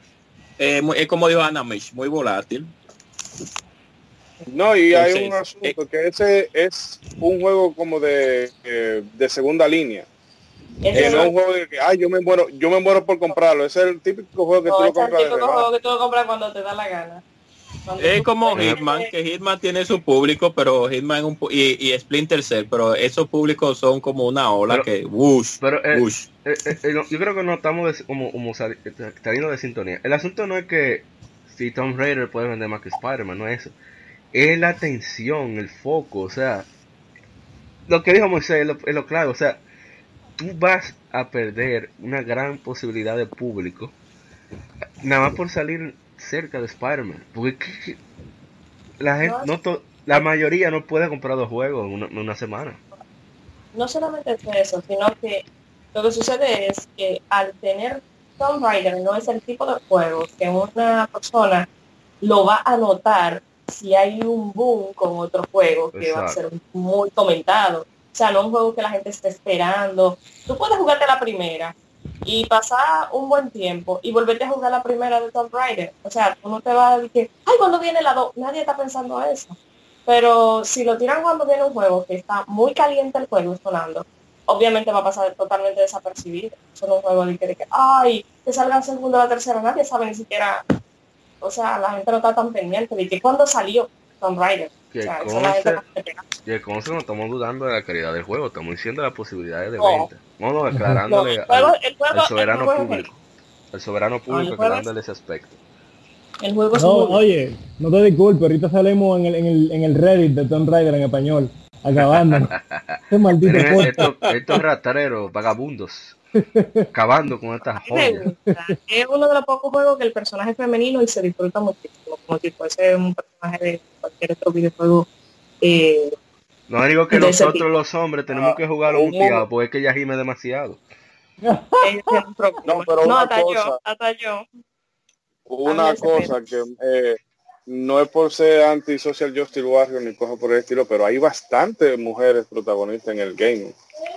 Para que en el triple, en el sector triple A yo lo entendería, pero hay bastante, bastante no, pero Ella, ella no dijo, ella no dijo que no existan, sino que el juego que ella le guste, que, que tenga un problema de mujer. Ah, bueno. No, es que ese juego nació así para eso. Pero no, no hay como Samus, ahí no hay invento. además de que en el caso de Tomb Raider, desde el, reboot, la, la, la, la primera, o sea, la primera que salió en la, generación pasada, que también salió aquí, eh, fueron, dos escritoras feministas para hacer la historia del juego. O sea, ellos no, no avanzaron en el, en el aspecto de, game design, gameplay, etcétera, sin esas mujeres arriba. Por eso es que se siente, sobre todo para, para el género femenino, como tan, tan cómodo el, personaje. Y lo hicieron muy bien, porque, por ejemplo, yo en mi caso, que le daba esquiva a la historia porque no me importaba, yo me gocé ese gameplay. Oye, yo parecía Arrow, y estaba jugando Arrow. Flechazo y flechazo para ti tiene un dati, porque a mí me gustó mucho el gameplay del juego. Realmente está genial. ¿Qué es lo que digo? O sea, si un juego tiene. Y Horizon Zero Dawn es así. Si un juego está bien hecho, no importa que sea el protagonista, la gente lo va a disfrutar. Bueno, yo creo que podemos pasar ya. De que, no, importa que, que, le, que salgan con más ropa, como quiera la gente va a disfrutar ese juego bueno. ¿Eh? ¿Eh? Exacto, mientras no pierda sus raíces, Exacto, no importa si, si es en Rancagura, no importa si es Samu, que le bajaron la calidad eh, glútea y la calidad pectoral, no importa, no importa si es, eh, como la, como, como Bueno, ya podemos pasar Dejen de mentir a las Game Femérides. Game Femérides. Aniversarios de juegos y consolas.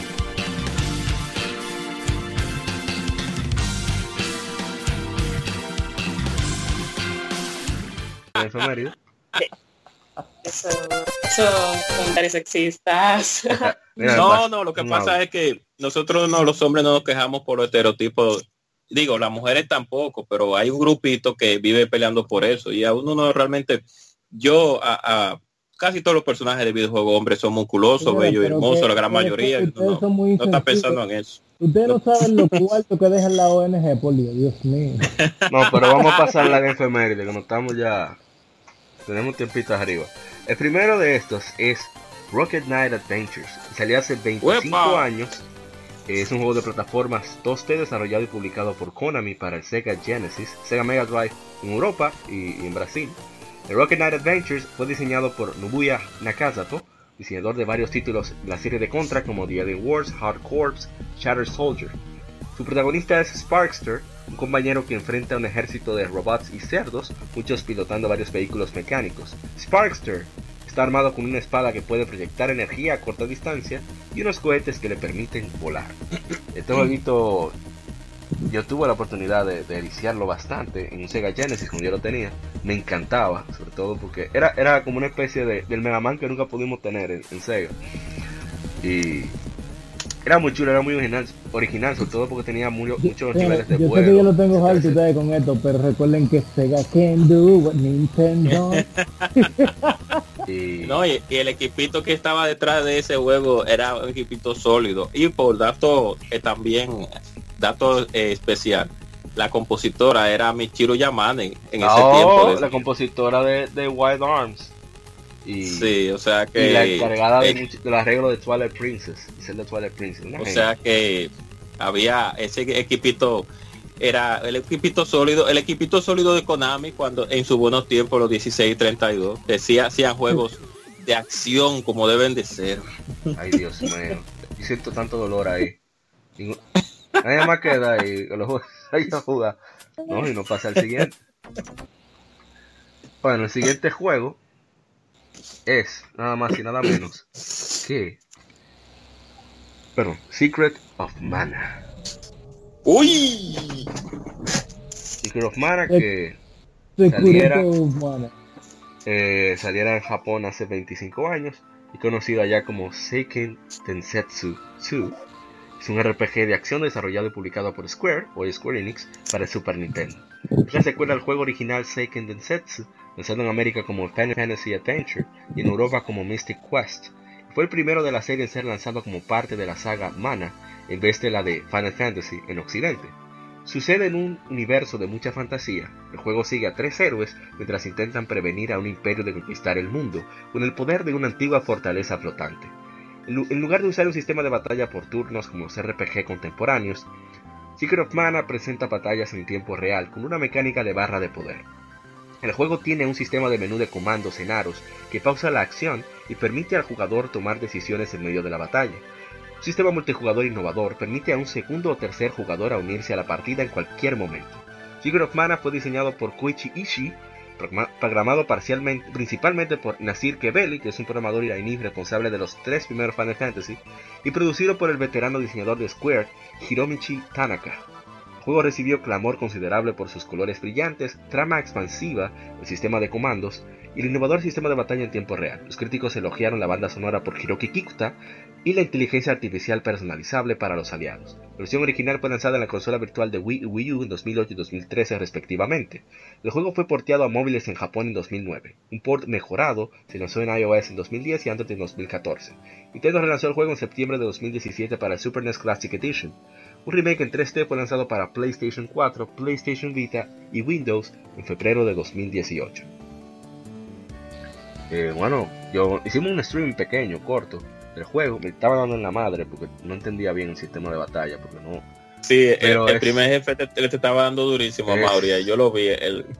Ese, sí, ese sí tú lo ves, ¿verdad? Pero cuando yo meto mano no. más natural que jugar y no. Yo nunca lo había jugado, Secret of Mana, nunca, nunca en mi vida lo había jugado. Otros manas sí, otros manas posteriores. Y es entretenido, o sea, entiendo por qué tanta gente le tiene cariño, tiene unos visuales espectaculares, o sea, todavía no hoy se ve muy bien. entretenido, háblame de la funda que te dieron. Oh, Bueno, pero ¿quién, quién ganó al final? La el jefe parte de lagarto a Mauri, el jefe de lagarto le estaba dando a Mauri cada vez que saltaba y ¡pum!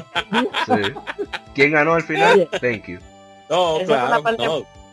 Esa fue la parte más romántica. A Mauri, de, A eh, mí eh, con- Mo- Moisés, dele, dele, que quería escuchar su, su comentario. que a mí con Secret Mana me pasó, eh, ese fue después que yo compré Super Nintendo, la conseguí Chrono, y había conseguido Chrono Trigger, o me quedé con ganas de más Chrono Trigger, Chrono porque- Trigger. Chrono Trigger, sí, perdón. Eh, Lo más. porque aunque Chrono Trigger no fue mi primer mi primer JRPG, otro que viene por ahí, pero fue el primero que yo acabé y me quedé con más ganas de eso. Y me pasan el Secret of Mana eh, que si mal no recuerdo era de un amigo de nosotros que se llama Willy.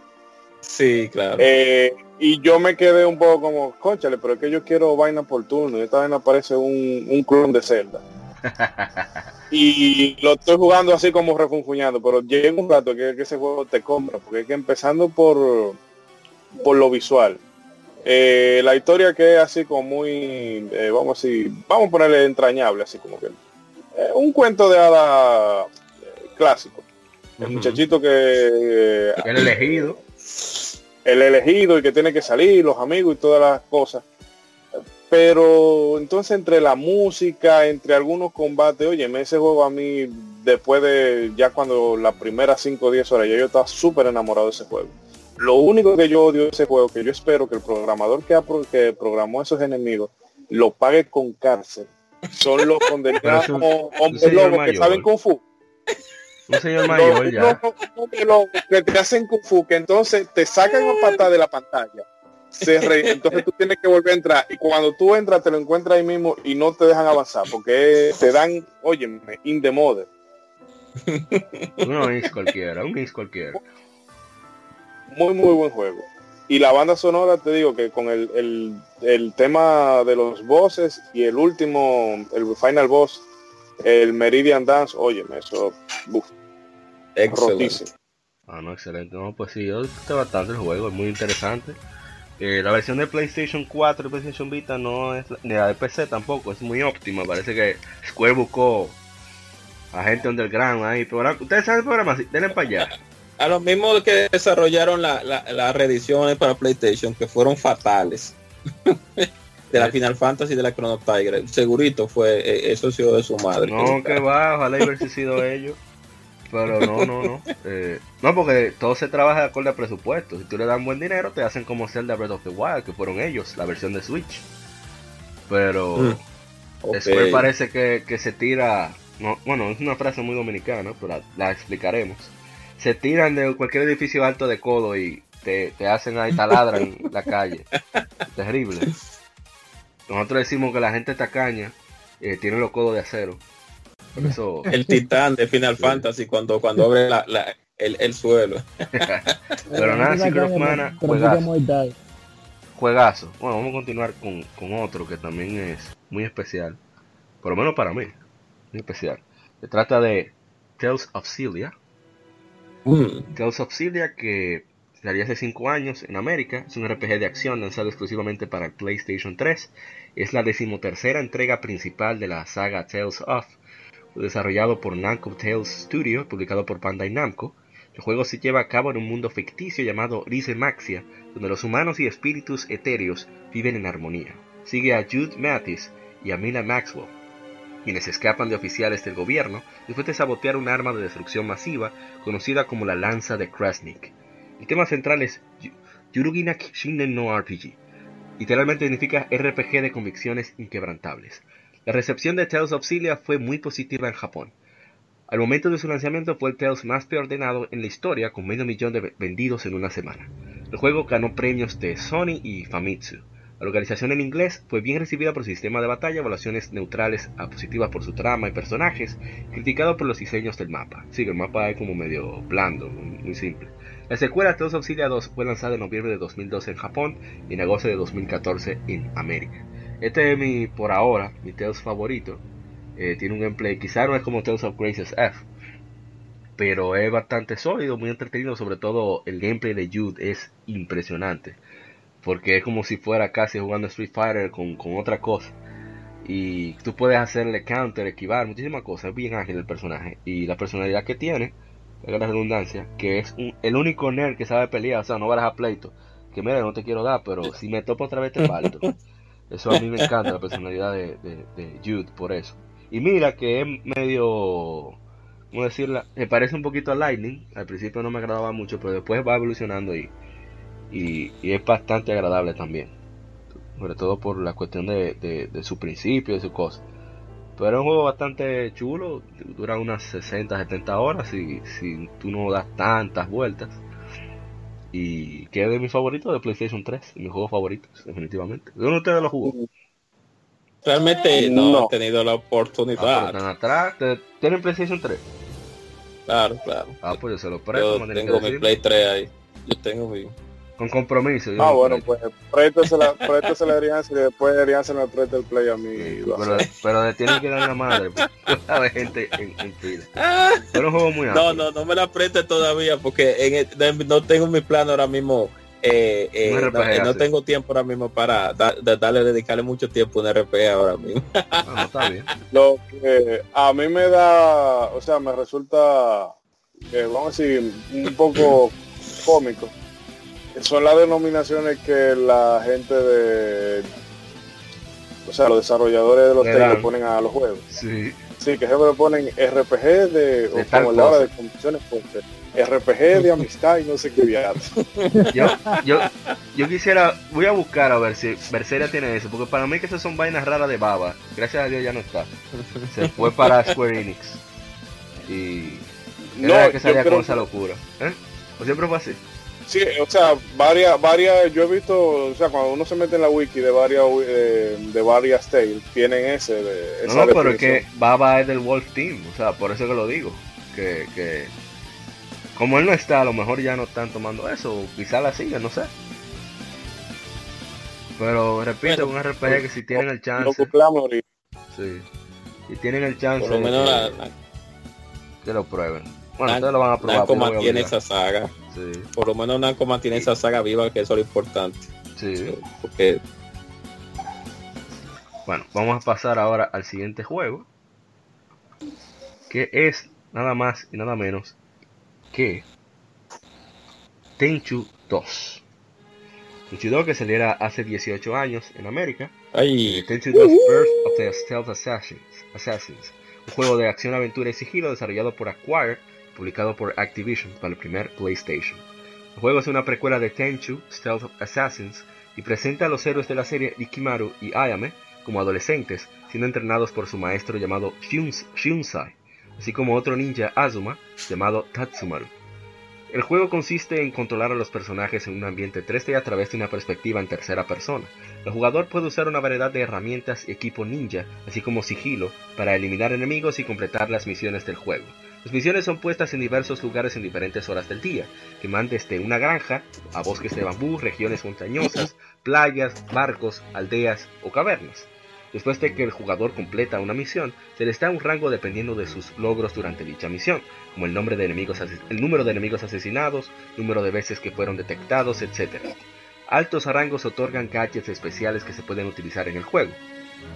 Los ninja Azuma han servido a la casa de Goda por incontables generaciones. Ahora tres jóvenes ninja Tatsumaru, Nikimaru y Ayame deben proteger al señor Koda Matsunoshi contra un intento de golpe de estado y un misterioso grupo ninja que se llaman a sí mismos Amanecer Ardiente, que consiste de su líder, Lady, Lady Kagami, Susaku, el cuervo rojo, Kenbu, la tortuga azul, Seiryu, el dragón azul y Byako, el tigre blanco, los cuatro señores del amanecer ardiente. Para empeorar las cosas, el recién nombrado líder de los ninja Azuma, Tatsumaru, ha desaparecido durante un enfrentamiento con Lady Kagami. Luego se revela que Tatsumaru ha perdido la memoria y como resultado ha tomado el papel de Seiryu y se alió con los amanecer ardiente. Eh, esos cuatro animales son cuatro animales de muy de la mitología japonesa, también son de la mitología china originalmente, pero se ven en muchos animes, muchos juegos, muchas cosas, porque es algo muy, muy típico de ellos. Eh, bueno, que hablen lo que ha jugado Tenchi, porque yo juego de sigilo, no le pongo la mano. bueno, en ese tiempo en que Activision solamente se reconocía por traer eh, juegos, lógicamente, puramente y netamente americanos, bueno, eh, adquirió esa esa, esa licencia. Esa publicadora, exacto, esa licencia del equipo de Arcure, que también son las de los del equipo que trabaja con la saga de Way of the Samurai y, de la, y de las y de la Shinobido también. Eh, y hay de las Akiba Strip también veo aquí también. Que también, ellos o sea que eran, ellos eran los dueños de, de también, un tiempo. Exit Games, los juegos. Eran un tiempo. Ahora Exit Games es de Marvel, Marvelous y, veo también que fueron esos fueron los que desarrollaron ahora en Wikipedia que estaba viendo a la Octopath Traveler también fueron el mismo equipo o sea que en ese tiempo de que de que teníamos a Tomb Raider teníamos a unos, eh, unos cuantos títulos así tridimensionales de acción bueno pues te vino y, y le agradó al público ese el medio básico del juego pero eran es que era en 1997, era creo 90, sí, 1990. O sea que no, 2000, 2000, 2000, era el 2000. O sea que estaba bien, estaba bien el jueguito. Estaba bien. Estaba bien. Nos vamos al otro, que es otro Tales. Tales of Vesperia, que oh. saliera hace 10 años en Japón es un RPG de acción desarrollado por Namco Tales Studio y publicado por Bandai Namco para el Xbox 360. Yo envidiaba ese juego. Es la décima... No, todavía lo envidio, porque no ha salido... Ah, sigo. En esta décima entrega principal de la, de la saga Tales, es un port, expandido, fue lanzado para PlayStation 3 al año siguiente en Japón, pero no en Occidente. Esta versión será lanzada para PlayStation 4, Xbox One, Nintendo Switch y en Steam bajo el subtítulo Definitive Edition. El gameplay es similar a, previos Tales, mostrando una nueva versión del conocido Linear Motion Battle System, así como introduciendo más elementos como puntuación online, montaje online, perdón. Vesperia sucede en el mundo de Terca que usa una fuente de energía llamada Blastia para todas sus necesidades, incluyendo crear barreras de protección alrededor de sus ciudades. La historia se enfoca en Yuri Lowell, un ex soldado imperial que forma un gremio llamado Brave Vesperia, para ayudar a una noble llamada Stell que se encuentra, a la cual encuentra una misión. Mientras explora el mundo, Brave Vesperia son retados por facciones que tienen diferentes planes respecto al abuso de Blastia y Yuri es obligado a enfrentar a su antiguo compañero del ejército, Flynn. Por cierto que este personaje en la versión americana lo interpreta nada más y nada menos que Troy Baker, el, el hombre de las decenas de voces. El trabajo preliminar de Vesperia comenzó en 2005, desarrollo pleno inició en mayo del año siguiente y tomó aproximadamente dos años. Regresó el productor Yoshito Higuchi, los compositores Motoi Sakuraba, que también es, perdón, Sakuraba, que también es el responsable de Golden Sun, y, y de, de Star Ocean y todos los juegos de, claro, de. Claro, Valkyrie Profile, etc. Y, y, Shinji Tamura, el diseñador de personajes Kosuke Fujishima. Entre los escritores se encuentran Takeshi Hasegawa y Hideo Baba desarrollado por el mismo equipo que realizó Tales of Symphonia y Tales of the Abyss, fue diseñado para Xbox 360 ya que el PlayStation 3 debía aún ser mostrado eh, a la compañía y el primero estaba alcanzando popularidad internacional. La canción del juego Ring a Bell por Bonnie Pink fue usada para los lanzamientos en Japón y en Occidente. Tuvo buenas ventas, la recepción fue positiva por la crítica. Ese es el, probablemente el, protagonista más badass de la, de la saga Tales of. O sea, el tipo es un criminal, literal. Él no baraja para dar un sablazo a una gente y mocharle la cabeza. tipo bacano. De lo mío mucha gente no lo ah, tú dices que le tienes, que le tienes. Eh, eh Yo no he jugado el juego. No, Tiria no, que me cae bien.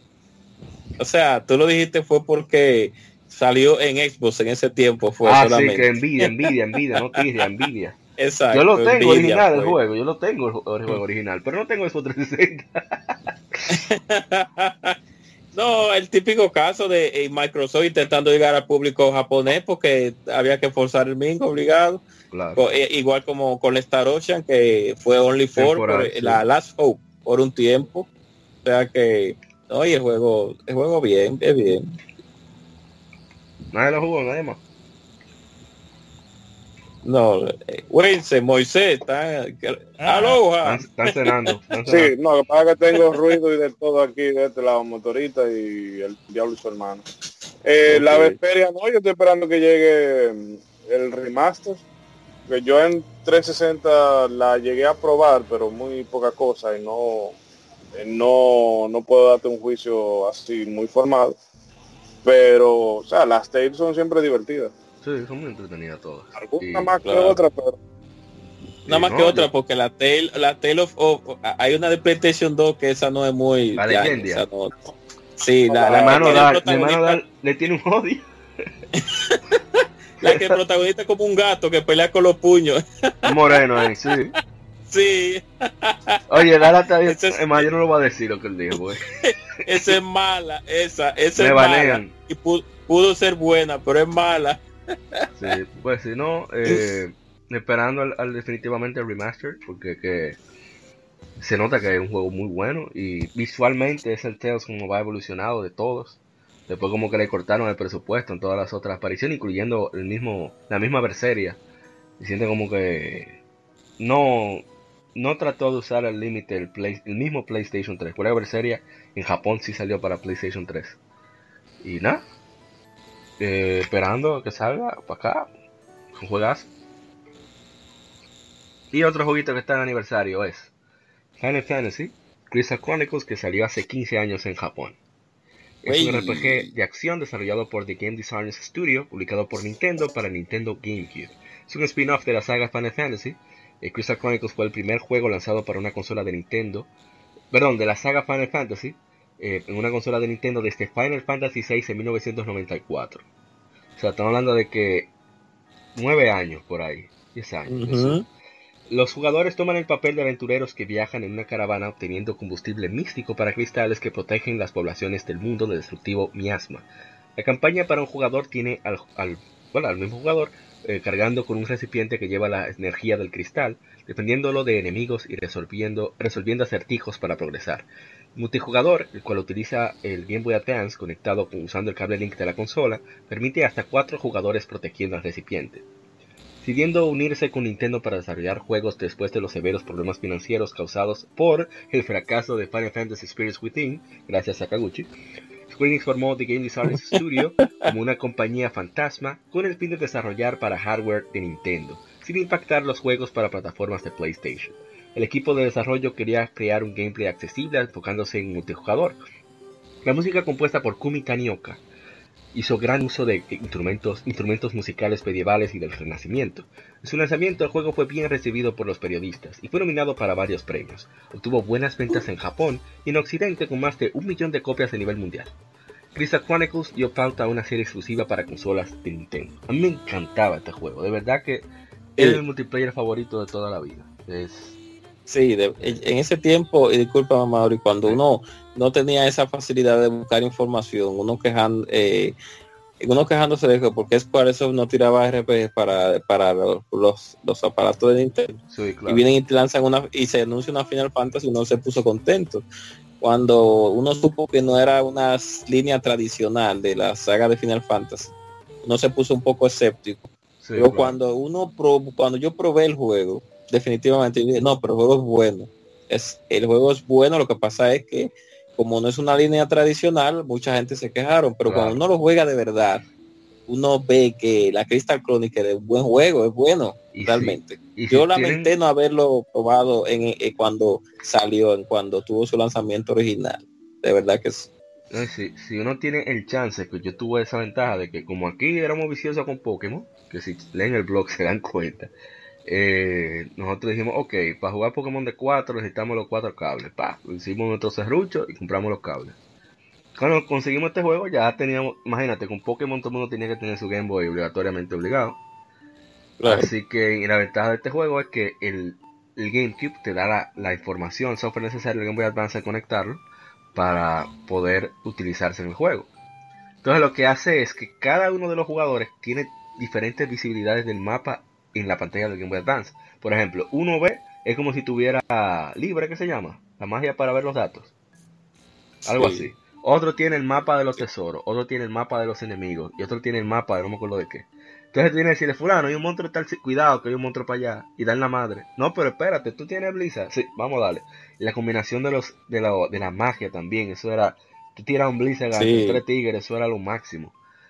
El juego se veía muy bien también. Porque sí, visualmente Visualmente se veía excelente. Todavía nosotros hicimos un pequeño stream eh, andando por ahí en, ahí en, Facebook, eh, se puede ver. Y el juego es, repito, súper. Ojalá yo, y yo poder sacar el, conseguir los Game Boy Advance, porque tengo tres cables, me faltaría uno, para jugarlo de cuatro, porque a mí de verdad que me fascina el juego. Este y Zelda Force Sword, si no fuera, estoy seguro que si no fuera por lo costoso que es poder disfrutarlo al máximo, hubieran tenido muchísimo más éxito. es que cuatro sí. más cuatro cables, no, monstruo, eso es demasiado. De hecho, yo esperaba que la Crystal Bears, que salió para Wii, fuera similar a esta. Decía, bien, que nada, vamos a jugar Final Fantasy con tres pantallas ahora, dos en el DS y uno en el Wii. ¿Y qué va? Ya el lo Rail, Shooter. Que Karma me va a matar, a Karma le gusta, pero no, no, no era lo que yo quería. Me engañaron. No era, no era, no era mejor que la anterior, porque la anterior fue muy buena. Sí. Ahora, la de 10. La, sí, la de 10. La, la, 10 fueron buenas las dos. La, Rings of Fates y Echoes of Time. Fueron muy buenas las sí. dos. La que yo jugué fue la Rings of Fates, que tiene, tiene algunos detallitos con con el control, o sea, o con la IA, mejor dicho, de a veces para tú coordinar la magia, pues como tenía, si tú la jugabas de uno, era, incómodo. No falta que la Echoes of Time tenía online en su época, por suerte. Pero el final de de la Rings of Fate a mí me, me gustó mucho. O sea, lo, lo que hacen con, con el último jefe. Sí eh, oye, eso se quedó, o sea, pero una, eso es uno de los giros de guion más, más inteligente que yo he visto de un eh, en un JRPG. Que para no hacerle spoiler directamente, pero es casi lo que hace el Doctor Extraño con, con Dormammu. bueno. Muy brutal ese vamos a pasar al, siguiente juego. Que Winston se durmió. A mí también. ¿Cómo que Winston se durmió? Yo estoy aquí más listo que... Eh. Sin de qué, no mentira. El siguiente juego. It's in the robo. Hey, sin de Entonces, el siguiente juego es Breath of Fire. Salió hace 24 años aquí en América. Es un RPG desarrollado por Capcom para el Super Nintendo. Aquí en América lo lanzó Square Enix para la, perdón, Square, en su época, Squaresoft, para esta consola de Nintendo. Conocido por Capcom como su primer RPG tradicional, Breath of Fire sentaría un precedente para futuras entregas de la saga y presenta diseño de personajes de Keiji Inafune, así como música de miembros del equipo de sonido in-house de Capcom, Alf Lila. En 2001 fue relanzado para el Game Boy Advance con nuevos métodos para guardar y pequeñas mejoras visuales, siendo la primera vez que este juego se lanza en Europa. En, en 2016 fue lanzado para la consola virtual de Nintendo 3DS. Sucediendo en un mundo de fantasía, Breath of Fire sigue el viaje de un joven Ryu, eh, uno de los últimos sobrevivientes de una antigua raza con la habilidad de transformarse en poderosos dragones, mientras busca a su hermana por el mundo. Durante su misión, Ryu conoce a otros guerreros que se unen a su objetivo por diversas razones y enfrentan al clan Dark Dragon, un imperio militar que busca dominar el mundo a revivir a una malvada diosa. El juego fue bien recibido en su lanzamiento y fue seguido por una secuela, Breath of Fire 2, al año siguiente. Esa sí la lanzó Capcom. Sí, eh, parece que Capcom no tenía confianza en, el mercado de RPG aquí en Occidente, así que Square le dijo, ven, yo le meto mano. Estaba difícil, no, estaba difícil el mercado JRPG de este lado en esa época y lanzarse así a los a lo, a lo foques, como dirían vulgarmente, de este lado para que no reciba una buena aceptación iba a ser bien difícil y como Juárez tenía sobrenombre sobre tenía tenía peso o tiene peso eh, pues lo mejor que hicieron fue en mi, caso tenía pero no tenía no tenía. Yo lo dije tiene peso porque conocemos eh, Juárez pero tenía peso. Adelante adelante es una discusión para otro día. Moisés habla con ustedes. este ese es el que juego que yo sé que fue el primer JRPG que yo pude jugar, pero tenía la, barrera idiomática por el tema de... Eh, o sea, en esa época, ¿qué carajo iba yo a saber de inglés? Y recuerdo que en el segundo pueblo había una misión que, o, sea, no una misión, sino para seguir la historia, un NPC te decía, no, que tú tienes que meterte en este pueblo de noche porque hay poco guardia y esto y aquello pero qué carajo iba yo a saber. Y yo duré tiempo y tiempo y tiempo ahí trancado, entonces solté ese juego en banda. Ya después, cuando tuve más pulido, lo agarré y pude avanzar la, historia sin, mucho sin mucho problema. Pero Bro Fighter, eh, Fighter 1 tiene, tiene una cosa, no recuerdo si en la 2 lo hicieron, pero no, no me parece, que es con los jefes, que el jefe tiene la barra de HP y tú se la bajas. Pero entonces, ¿por qué tú la bajas, se la baja? El, salió el mensaje de, eh, bueno, el jefe se ha, se ha puesto furioso. Sí, sí, y después que tú le bajabas, después que tú tenías que, que tú le bajabas esa barra de HP, era que el tigre le quedaba vida. y, el tigre, oye, pero ese juego la única cosa así que me hace es uno de los pocos JRPG que yo no he vuelto a rejugar de, esa generación. Es por un puzzle, un puzzle, como diría nuestro amigo aquí. Un castillo. Eh, que lo, la, tú pisas unos, uno, vamos a decir, unos mosaicos y se desaparece en la pared. Y entonces tú no sabes por dónde tienes que ir. Y yo duré un sábado entero tratando de descifrar ese camino que cuando viene a ver yo lo agarro ahora y una pendeja, pero en ese entonces yo duré todo el tiempo del mundo. Y óyeme, una pesadilla. Dije, no, no, no, más nunca vuelvo yo a este juego. Este, yo lo pude jugar fue en el Game Boy Advance, en el port. Que no es muy recomendado el port, porque pierde cierta, cierta cierto encanto el juego, o sea, de, de contra dificultad y eso. Pero eh, es de la cosa que yo siempre he dicho de la portátil. Los portátiles son el portátil, el port, el port. Para tú disfrutar todo ese juego que tú no tuviste el chance, poderlo jugar donde te da la gana. Eso para mí es maravilloso. Y más que era una época de oscura aquí en mi barrio, donde no había, no había casi luz. Imagínate. Esa era mi, dura, mi duracela y a todo lo que da hasta que conseguí, claro, mi recargable. Ah, no, tiene speed, ¿verdad? Bueno, en fin. Es un juegazo, un juego que me ha encantado. Yo lo he retomado ahora en el, en el 3DS. Estaba jugando despacio y la verdad que es muy intrigante. O sea, la historia no es del otro mundo ni, nada, pero tú quieres saber qué va a pasar, te atrapa. Y, ese el hecho de buscar a un familiar no es algo como muy común todavía en RPGs. Ojalá y, más juegos lo tocaron, como lo hizo el primer Nier.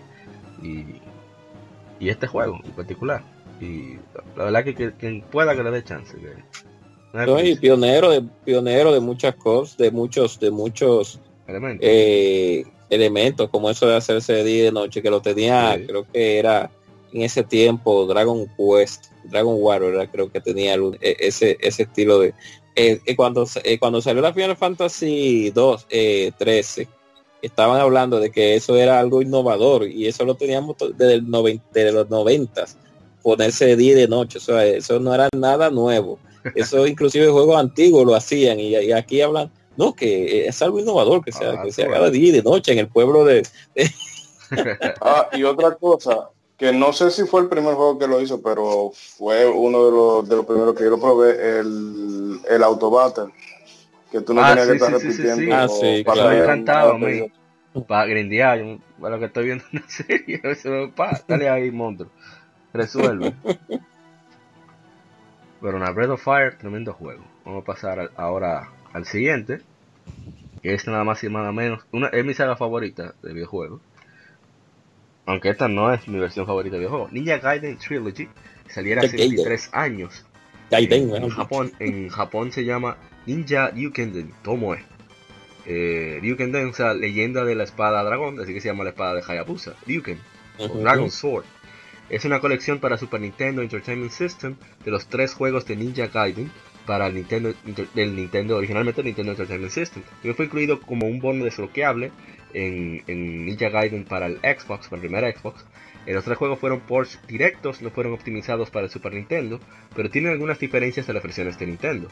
Las claves están incluidas y las secuencias eh, animadas fueron redibujadas. El tercer juego está basado en la versión japonesa con continuos infinitos y menos daño de los ataques de enemigos. Los ports no tienen créditos. Parallax Scrolling, que es un efecto de, imágenes que se hacen en los. El efecto Parallax. Sí. Eh, fue removido de los fondos de algunos niveles. Otros cambios gráficos fueron hechos para complementar la política de censura de apto para la familia de Nintendo en aquella época. Algunas pistas de audio son omitidas, un grado de censura fue removido en ciertas partes del guion. Este juego es una pieza de colección. En junio de 2015, el precio rondaba de entre 100 a 175 dólares. ¡Wow! Y no, le, yo le di una madre cuando yo tenía el NES. Yo no sé cómo yo pasé. Yo, claro, no, y, y, realmente es una de las una de las joyas del Super Nintendo, porque no todo el mundo tenía la, ese ese compendio como Super Mario All Star. Super Mario All Star lo tenía todo el mundo, pero ni llegar en Trilogy, o sea, era muy poca gente que yo vi que tenía esa ese esa trilogía y muy buen, muy muy bien hecho por la gente de Tecmo en ese tiempo hacer esa esa trilogía porque había mucha gente no la había jugado ¿Quién es que está durmiendo ahí? Esa es, Ana, Ana se durmió. No mentira. Yo creía que era tú, Winston, ¿verdad? Se escucha algo raro, se escucha. Yo creo que está roncando en el micrófono. No, pero este es un jueguito que... que... Ay, se despertó. No, mentira. Nada eh, que ver. Yo estoy muy atenta a todo, realmente. Ni, Ninja Gaiden. Oye. Llega de chulo y es un jueguito que, que la trilogía original de NES es un juego muy, muy retador, que mucha memorización. Vamos, a hablar de eso, ¿no? Vamos a hablar de eso, casi un momento. Entonces, el que pueda, ya saben, encuentre esa viga, que chequen eBay porque lo revenda. No, mentira. Eh, pasando a otro juego que está de aniversario. El siguiente es Mario Golf The Game Boy Color. Eh, salió hace 19 años eh, para el Game Boy Color, lógicamente. En Japón se llama Mario Golf Game Boy, la segunda entrega de la serie Mario Golf, la primera entrega portátil. Fue lanzado para el Game Boy Color y tiene la capacidad de interactuar con su contraparte para Nintendo 64. Desarrollado por Camelot Software, los mismos responsables de Golden Sun, y publicado por Nintendo. Aunque el juego tiene el mismo nombre y cubierta similar a su predecesor de 64 bits, tiene muchas variaciones. Camelot hizo un modo normal de Golf parecido a la versión de Nintendo 64, en el cual el jugador elige de entre cuatro personajes para conquistar los retos del mundo del golf. Sin embargo, el desarrollador también incluyó un nuevo multijugador más envolvente. Mario Golf para el Game Boy Color tiene la habilidad para conectarse con Mario Golf de Nintendo 64. Con el uso del Transfer Pack, el jugador puede transferir data de una versión del juego al otro. Al hacer esto, el jugador puede jugar usando personajes específicos de Nintendo 64 en Game Color y viceversa. También hay que comentar que el juego tiene un modo RPG súper intenso y súper largo. Así que, bueno, no largo así exagerado, pero es un juego que, que es bastante retador, que tiene bastantes horas de contenido y ese bonus de tu poder usar a tu personaje con sus estadísticas y, demás cuestiones en la versión de 64 para jugar con otros amigos eh, está genial. Ninguno lo jugó aquí. no. Vamos a seguir con el otro. El siguiente es Paper Mario. Yes. Estamos haciendo streaming ahorita. Paper Mario, que se lanza hace 18 años en Japón, es conocido como Mario Story allá en Japón. Es un RPG desarrollado por Intelligent Systems y publicado por Nintendo. Está insisto en los, responsables de, de Fire Emblem para el Nintendo 64. Fue relanzado para la consola virtual de Wii en 2007 y en la de Wii U en 2015. Paper Mario sucede en el Motion Kingdom mientras el protagonista Mario, it's me, intenta rescatar a la princesa Peach, Princess Peach de, bueno, Bowser no tiene voz, quien ha capturado a los siete Stars. No, pero yo sí tiene. Eh, ¡Ya sí! Elevó el castillo al cielo y derrotó a su enemigo después de robar la Star Rod de Star Haven, haciéndose invulnerable a ataques. Para salvar el reino, rescatar a Peach, conseguir de vuelta al castillo y vencer a Bowser, Mario debe encontrar a los espíritus estrella, quienes neutralizan los efectos de la Star Rod robada. Al vencer a los secuaces de Bowser ganando los espíritus estrellas de vuelta. El jugador controla a Mario y a sus compañeros para resolver acertijos en los niveles y vencer enemigos en el sistema de batalla por turnos. Las batallas son únicas en el aspecto de que el jugador puede influenciar la efectividad al ejecutar ciertas combinaciones con el control, llamados Action Commands. Paper Mario es el segundo RPG de Mario en ser lanzado después de Super Mario RPG. Es la primera entrega de la serie Paper Mario. Paper Mario es el predecesor del juego de Nintendo GameCube, Paper Mario The Thousand Year Door, el juego de Wii Super Paper Mario, bastante bueno por cierto. El juego de Nintendo 3DS Paper Mario, Paper Mario Sticker Star, gracias Miyamoto. Y el juego de Wii U Paper Mario Color Splash, de nuevo gracias Miyamoto. El juego recibió buenas reacciones de los medios, teniendo 88% de Game Rankings y 93% de Metacritic. Gracias, me llamo. Ah, no, ¿verdad? Paper Mario. Paper Mario es genial. Es lo máximo. Óyeme, cuando ese juego salió, yo me volví loco, porque al fin un RPG en 64. Claro, quitando los eh, No, no, al fin un RPG en 64 no, al fin una, buena RPG, eh, otra de las pocas buenas RPG que había en 64, y discúlpame, porque estaba eh, estaba eh, Quest 64 que no, no, no, buena, no, pero, pasable, no, no, pasable. Ay, no, no, no. Ogre Battle. No, pero Ogre Battle es estrategia, tú, es otra cosa. Pero RPG estrategia, o sea. Sí, pero. Y estaba. ¿Y qué, ¿y, qué ¿Y, qué otro? Ya, déjalo ahí. No, no, no hablemos de eso. Déjalo ahí. No, pero Pepe Mario es un, juegazo. O sea, es súper divertido el diálogo. Eh, el combate. El sistema de tiene, batalla es muy bueno. Tiene ese, ese toque de Super Mario RPG que tú tienes que interactuar para hacer las acciones el, uso inteligente de, los, de los compañeros para poder avanzar o conseguir cosas secretas. Que a veces hay que hacer a los a lo Metroidvania, tener que dar su vuelta otra vez para atrás con nuevos compañeros para, o nuevas habilidades para conseguir algo. Y, es súper, súper entretenido. Un juego que no, tiene desperdicio, definitivamente. Hicimos streaming en Facebook. si quieren acaso ver parte del gameplay y el diálogo, y a mí me encanta. Era medio fácil, era medio fácil, pero pero uno se divierte mucho con ese juego. Y es y me gustó mucho el y me gustó mucho los gráficos que tenía porque ah, es exprimía muchas cosas del 64, muchos muchos factores de hardware. el efecto de cuando tú entras a la casa, eso a mí me daba todavía me da risa, o sea, me causa carcajada. que, que, que acá se abre y se arma y se desarma otra vez o se recoge como que estaba cerrado un libro. Sí, exacto. Y cuando tú haces eh, el dash con Mario, que va dando vueltas como si fuera, como si fuera un Pero yo no sé si en la Thousand Year Door o en esta, que hay un, super fuetazo del, del, martillo, que Mario se envuelve así, sube el papel, se truja. debe ser la... Sí, debe ser la Thousand Year Door. Thousand Year Door. Pero qué, qué, qué juegazo, Dios mío. Yo quería un remake para 3DS. me quedé esperando. Sí. Yo la tengo aquí. Los pocos juegos de 64 que yo pude eh, jugar con ciencia. A mí me encantó. Sí, de verdad, muy bueno. Bueno, vamos al siguiente, que está relacionado, y ya es el último de las 15 efemérides. Se trata de Luigi Mario, Luigi, Mario, hace 5 años se lanza en América Mario Luigi Dream Team. Es un RPG desarrollado por Alpha Dream, que por cierto, el director de estos juegos fue quien dirigió Super, eh, Super Mario RPG.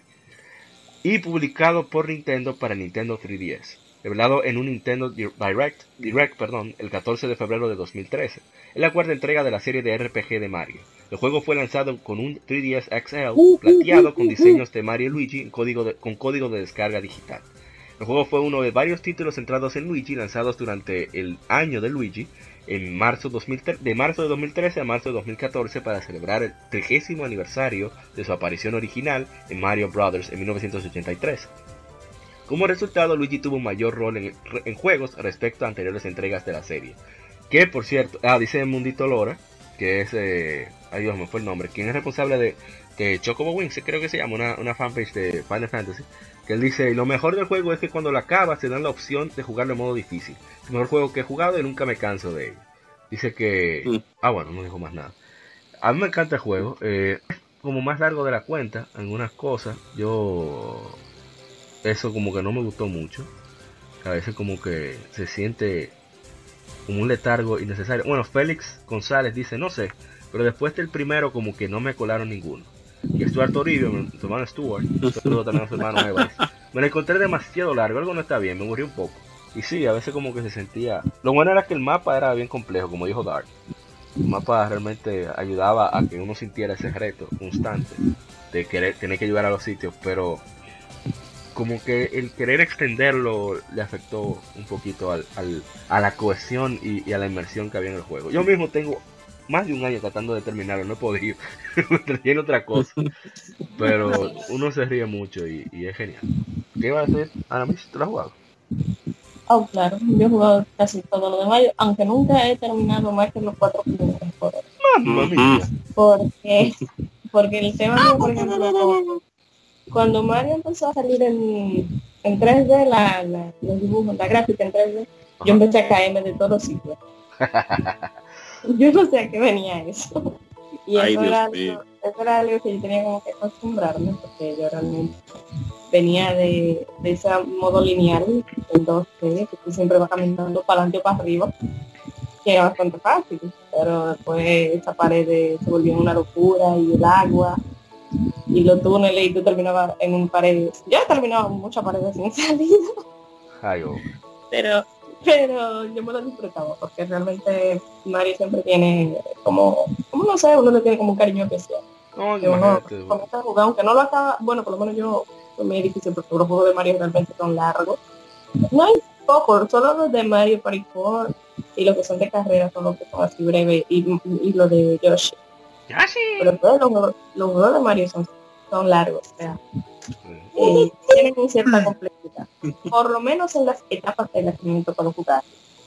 Eh, que yo he tenido el, cuando era pequeña jugaba Mario no voy a decir en qué tan pequeña era pero sí que cuando yo lo jugaba yo decía que este juego es súper difícil que después cuando yo lo jugué más grandecita decía de que día pero yo me quedaba ahí sí, porque no le pasa, uno, uno dice, pero ven acá, y eso era tan, que uno dice que no, ese juego yo no lo juego porque es súper difícil y luego ya tú, después que te tira par de Dark Souls y, y, y Assassin's Creed dices, no, pero no, no puedo creer que tú te quedar en, en este ¿Y qué pasó? ah, un, detallito que se me olvidó dar es que eso del año de Luigi, quien más lo empujó, más lo impulsó, mejor dicho, fue el decido Satoru Iwata, que, él, decía que ese era su personaje favorito de, Nintendo, Luigi. y por eso se, se vio tantas veces. Quizás porque, porque estaba en la sombra y no le daban como ese espacio y él duró un tiempo que tenía una rivalidad, una rivalidad con Miyamoto.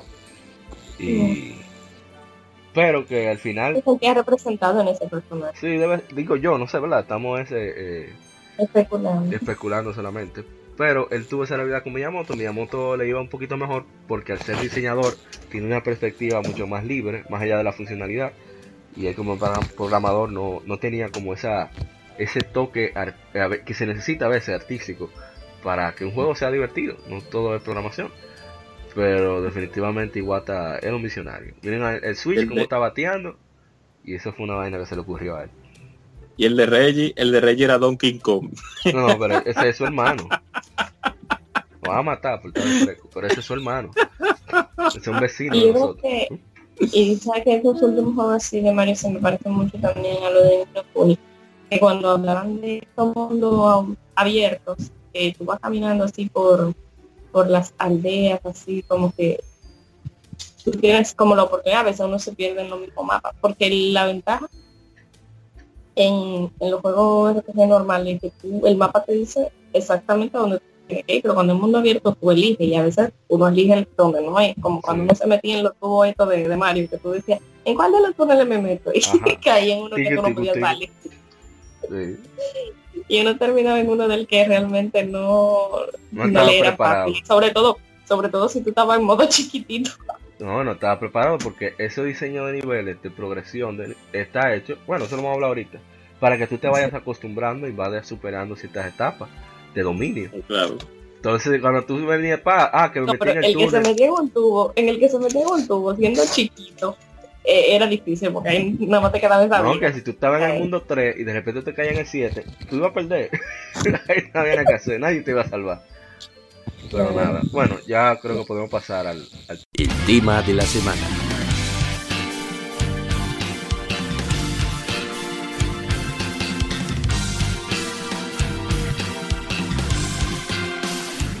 Tema de la semana que volvieron extraterrestres, extraterrestres de nuevo. Es la dificultad en los videojuegos, eso fue lo que mucha gente eligió en la encuesta que hicimos en nuestro grupo de Facebook. Hay unos cuantos comentarios. Sí, era, era el precio de los videojuegos o la dificultad de los videojuegos y la, y la gente optó por la dificultad discutiéramos eso. Bernie dice que sinceramente estos juegos parecen Final Fantasy 13, un tutorial eterno, más fácil no pueden ser. bueno, yo no, no comen, él lo dijo todo. Bueno, antes de que nada, quisiera hablar primero sobre lo que es la, la dificultad. La dificultad en los videojuegos se comienza más a utilizar para aprovechar el boom de los arcades. Entonces, con tal de lograr ese, de lograr más dinero, los operadores querían eh, tenían la posibilidad de ir cambiando la dificultad por atrás. Y porque no querían que los jugadores, ¿verdad? Se frustraran, sino que es como ese equilibrio entre, ok, lo logré, casi lo logro, yo sé que, lo puedo lograr, aunque no lo logro. Y no crea esa frustración de que, ok, yo peleé en este juego, me nunca lo voy a jugar porque soy disparatoso. Aunque eso sucedía, porque con el bullying que era tan rampante en esa época, eso era normal. Entonces, con el caso de los juegos de consola sucede lo mismo. Quieren alargar la duración del juego. Por lo tanto, crean unos niveles de dificultad bastante altos. Lo vemos, por ejemplo, el mismo Ninja Gaiden que iba a mencionar Moisés ahorita. Que oye, tú que una memorización como que el himno nacional para tu poder avanzar. Y es para eso, para que entre juego y juego te tardaras más tiempo. Y como no había tanta diversidad de entretenimiento como hoy en día, eso era, en eso era que se enfocaba. En el caso de la actualidad, como el promedio de los videojugadores, según la Entertainment Software Association, en Estados Unidos también la de, la de Gran Bretaña, de Inglaterra, perdón, el PEGI, bueno, PEGI es la que da las clasificaciones, quiero decir, la, la, la Asociación de Creadores de Software de Entretenimiento. Dicen que el promedio de edad está de los 32 a 35 años por ahí, a nivel mundial por lo menos en su, su, su, su, país, Estados Unidos y Gran Bretaña, y probablemente tenga más o menos la misma edad en el resto del mundo. Lo que implica que uno tiene muchas más responsabilidades, incluyendo eh, cuentas y eh, obligaciones de familia, por lo que uno no tiene tanto tiempo para jugar. Así que los desarrolladores y editores han optado por hacer juegos, ya sea más sencillos per se, con menor dificultad y o con un selector de dificultad para que tú puedas disfrutar de, excepto Dark Souls, pero si por ejemplo un Inokuni más sencillo, te pone la opción de, de ponerte la estrellita para donde tú tienes que ir y cositas así. Ah, para que no pierdas tanto tiempo. Entonces... Y como quieran, Inokuni a veces te pone indicar estrellita y no hay forma de que tú llegues a la maldita Entonces... De eso que se trata, de, de discutir ese tipo de cosas. No sé quién quiera arrancar. Oh, eh, eh, porque ah, yo Moisés, llegó Winston, llegó Winston, dale Moisés. Vamos, bueno, pero tiene que ser uno. Winston no ha hablado casi. oh. Tienen oh. una moneda, tienen una moneda. No, no, Winston no ha hablado casi. Bueno, ya, eh, digo, gracias, mi hermano. Eh, ah, eh, la razón por la que yo quiero arrancar es, más por un tema, un dato controversial respecto a la dificultad de los videojuegos. Como ustedes saben, yo soy un, fan acérrimo de, eh, de Fire Emblem. Entonces, en juegos recientes hemos visto como el detalle que hizo al juego distinguirse entre otros juegos de estrategia, que era el permadeath, ya se le da la opción a los jugadores de que esto se elimine. Y digamos que quizás eso no necesariamente es la dificultad del juego per se, pero qué diferente es tú tener un juego en el cual tú tenías que medir cada paso para que no te mataran un personaje, a tener un juego que cuando te matan un personaje, él vuelve en el próximo capítulo como si nada. Y de hecho, este fue un caso que causó mucha controversia entre la fanaticada de Fire Emblem, que criticó mucho el hecho de que ahora es posible tú elegir el modo. Claro. No, pero... Uh, realmente dolía. Bueno, Ah, bueno, ¿qué pasa? No, que con eso yo... Eh, o sea, que te mate la muerte no necesariamente tiene que ser, o sea, el único, mejor dicho, la muerte no debería ser el único indicativo de dificultad en un juego. Porque en los, eh, los Shining Force, que son, vamos a hacer la, la respuesta que le dio Sega a Fire Emblem, los personajes, si tú mueres, tú como en un Dragon Quest, tú vas a una iglesia, paga, yo creo que son como 10 monedas por cada nivel que tengas, te lo reviven y ya. O sea, y tú no pierdes el personaje, pero aún así no quiere decir que cuando tú vayas a enfrentarte a, determinada batalla aparezcan un, unos enemigos que te revienten. Entonces yo entiendo que más, ah, se me murió un personaje, dificultad es lo que eh, estaba mencionando a Mario ahorita, de que, conchale, eh, esto tiene reto, pero si yo lo puedo interpretar las claves que me da el juego, yo lo puedo hacer. No al primer intento, no al segundo, pero por lo menos al tercero o al cual. Eso para mí es dificultad, no simplemente que te maten un personaje, porque ahí ah, pero, a veces la máquina puede ser... Pero ya, ya algo... para darte un one killer. Te digo, un one eh, instant kill ya te, ya algo de la cultura de, los jugadores de Fire Emblem, pero aunque no es mi caso, la gran mayoría de jugadores que yo conozco les encanta terminar el juego sin que se les muera un solo personaje. Y el tú, oye, tú no sabes la veces que yo por eso que no lo hago, pero para mí el que se murió se murió. Eso es parte de mi historia fanfiction cuando se muere.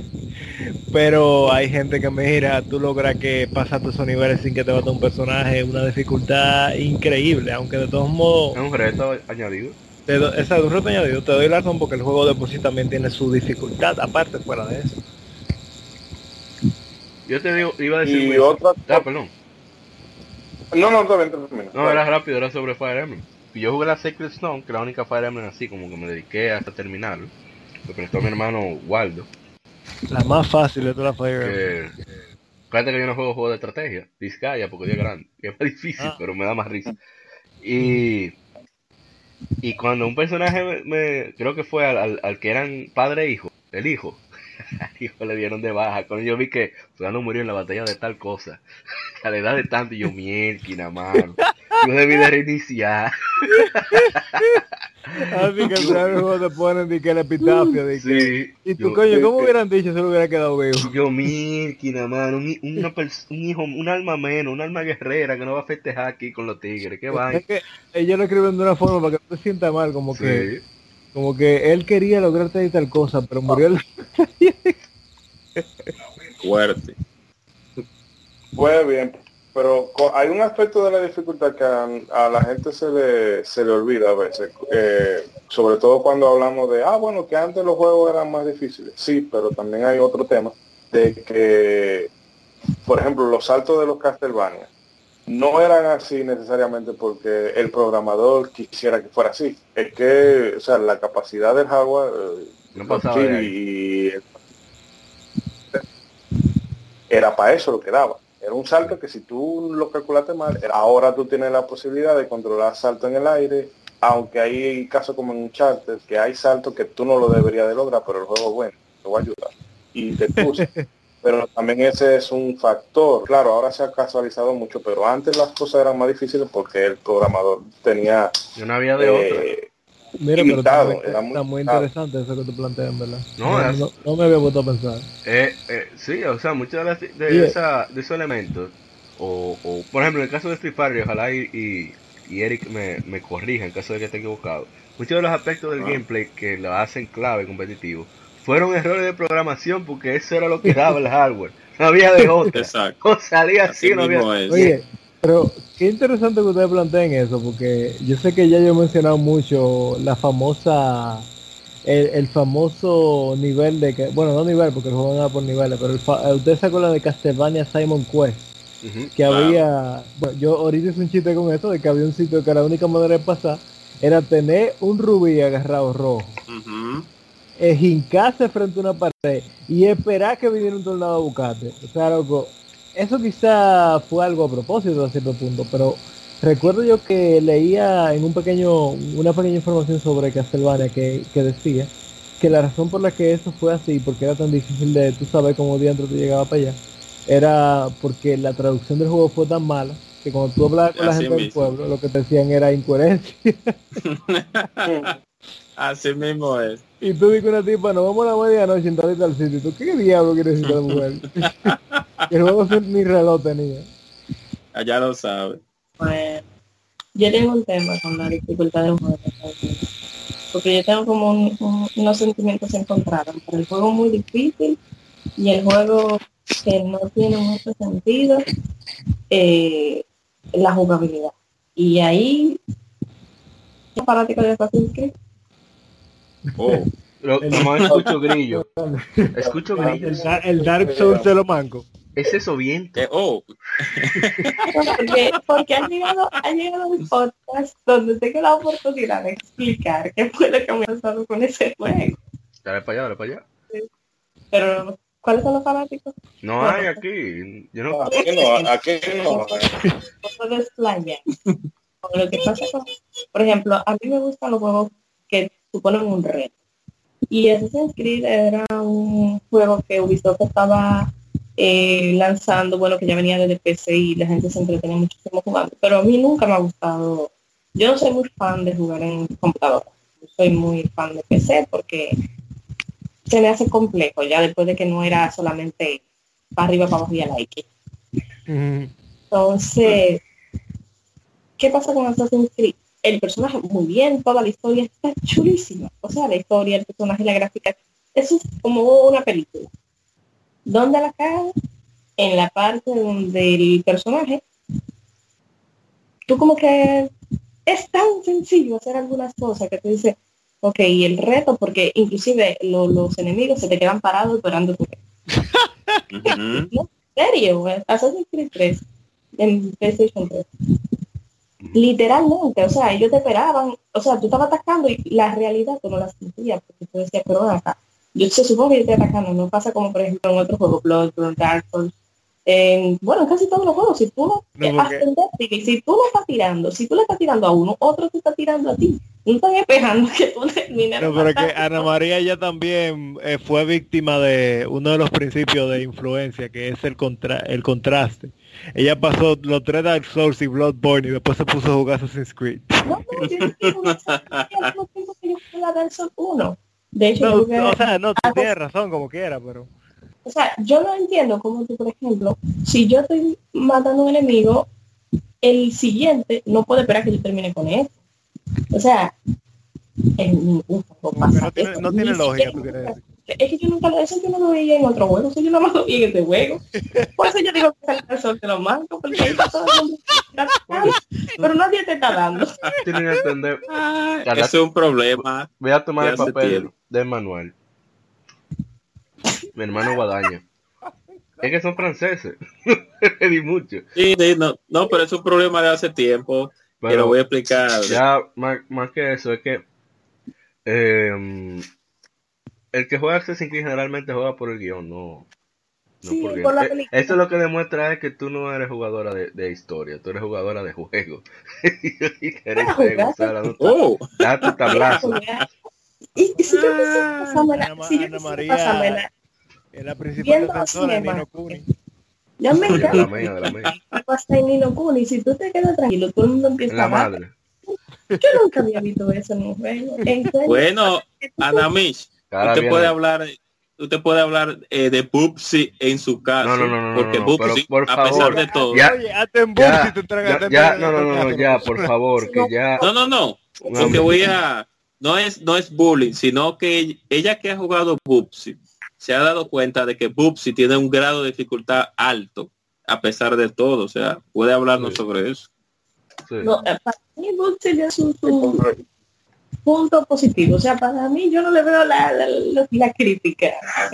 No, es que lo que pasa es que la Bubsy de Play de Play 4 no es tan mala. O sea, la, lo, la, lo Bubsy legendario por lo malo que por los juegos de, en Super, ¿verdad que estaba? No, no, no pero, es malo, pero, es regular. Pero quiero hablar quiero hablar, quiero que Ana May se enfatice en el grado de dificultad, porque Bubsy es un, eh, en el juego se muere de un solo golpe, dependiendo de lo que haga. Y de cualquier sí, pero vamos vamos a hacer o sea vamos a darle un poco de banda a Bobsy ¿verdad? porque el tema de los sí, porque ya, varios varios escuchos me han dicho hey, no, ya. respeto, no, Bobsy es el Dark Souls de los plataformers. El, el, Dark Souls de los de los dibujos versión animal. No no realmente bueno bueno. No pero, pero a lo que iba con lo del tema del es que la jugabilidad, o sea, la del modo de dificultad, puede que el juego muy difícil eh, sea poco atractivo ya a largo plazo para el jugador. Si tú no puedes pasar algo, tú pasa el juego porque no hay otra opción a veces. A menos que es una gente que le encantan los retos, además cubito de Rubik o cosas, no va a seguir con esa vaina. Pero también cuando un juego poco exigente también eso ese, ese, ese de dificultad como para todo el excepcional. y vemos cómo la tendencia, lamentablemente, se va cada vez a bajar la dificultad. Te voy a poner ejemplo simple, ahora como Insert eh, habló de lo que estaba jugando. The Legend of Zelda Ocarina of Time, ahora tú tienes un YouTube de walkthrough, de playthrough, ahí en, en, en, la cerca de la casa de Link, creo yo que, que, estaba, en el Templo del Tiempo, no me acuerdo que tú vas, ok, tú trancado, ¿qué tengo que hacer? te enseñan en video todo lo que tú tienes que hacer para avanzar. Ay, Dios En el mismo mío. juego. En en el hey, yo no sabo eso, por si acaso, yo lo dejo ahí. dentro del mismo juego. Ajá. En Donkey, no, en Donkey Kong Country Returns, cuando te está metiendo la, ma- la mano mucho, en la Tropical Freeze también, te dicen, ¿quieres que te lo pasemos? Y aparece un Super Saiyan Mon, un Brody. Ven, tra, te carga y te pasa la vaina. Queda como que... Ok. Lo de Link yo no- Lo de Zelda yo no lo critico tanto porque es opcional, tú lo haces si tú quieres, pero diablo. Fue muy descarado realmente eso por parte de Nintendo. Y Casualizar el hecho, eso. por ejemplo, de que tú saques el nivel más difícil o la opción más, en el caso de, de los últimos Mario, de New Super Mario Brothers, de la, la primera. Bueno, Super Mario Bros. te- está bien, o sea, tiene una dificultad muy bien equilibrada. Pero, por ejemplo, la de 3DS o la Mario, Mario 3D Land, Mario 3D World, que los niveles con sazón son después que tú lo pasas, que tú lo sacas.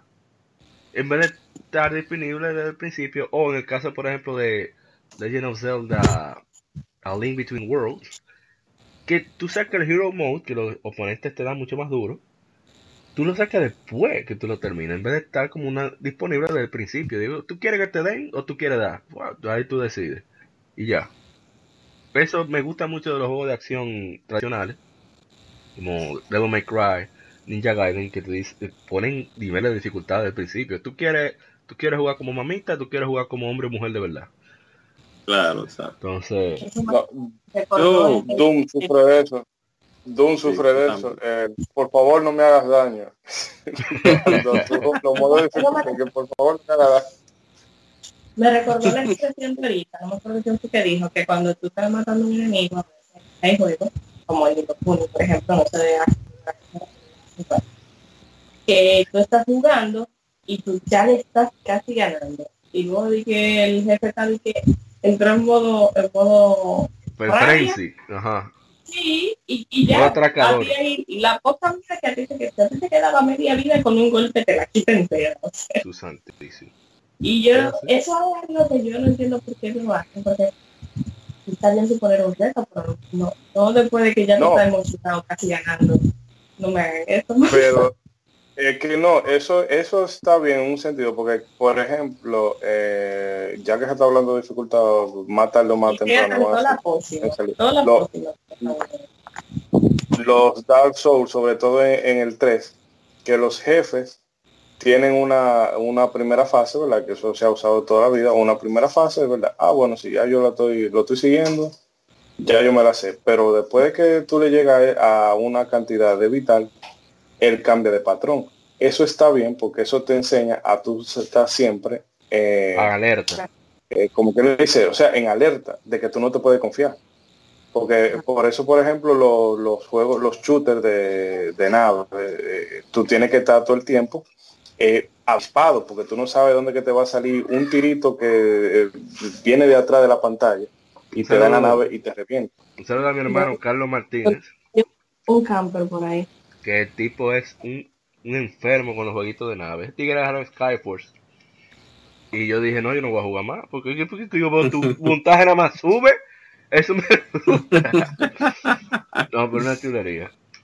bueno, eh, yo voy a dar mi opinión. Yo pienso, yo como jugador de vieja escuela, eh, si se podría decir así, debe de haber una balanza entre lo casual, o mejor dicho, entre lo regular, eh, hablando de dificultad, y entre lo necesario que debe tener un juego para tú disfrutarlo a su máximo esplendor. Nosotros hemos visto juegos que tienen fama de ser de, tener un grado de dificultad bastante alto y otro de tener un grado de dificultad bastante aceptable y otro tener un grado de dificultad muy pobre. Entonces, las personas que vinieron de los de las generaciones antiguas, eh, muchos se sintieron frustrados porque muchos juegos eran bastante difíciles. Y había un había una excusa en cierto punto de la que habló a Mauri eh, hace un momento de que era porque necesitaban que los juegos se duraran más tiempo en, las manos de los niños. Y por eso muchos y por errores también de programación muchos juegos de, se convertían en, joyas eh, de dificultad bastante alta. Casi todos los juegos de Nintendo sufren de eso no sé por la por la pobre programación en ese tiempo de que casi todos los juegos eran difíciles por el, por lo que se, se, ha hablado. A mí iba a decir algo.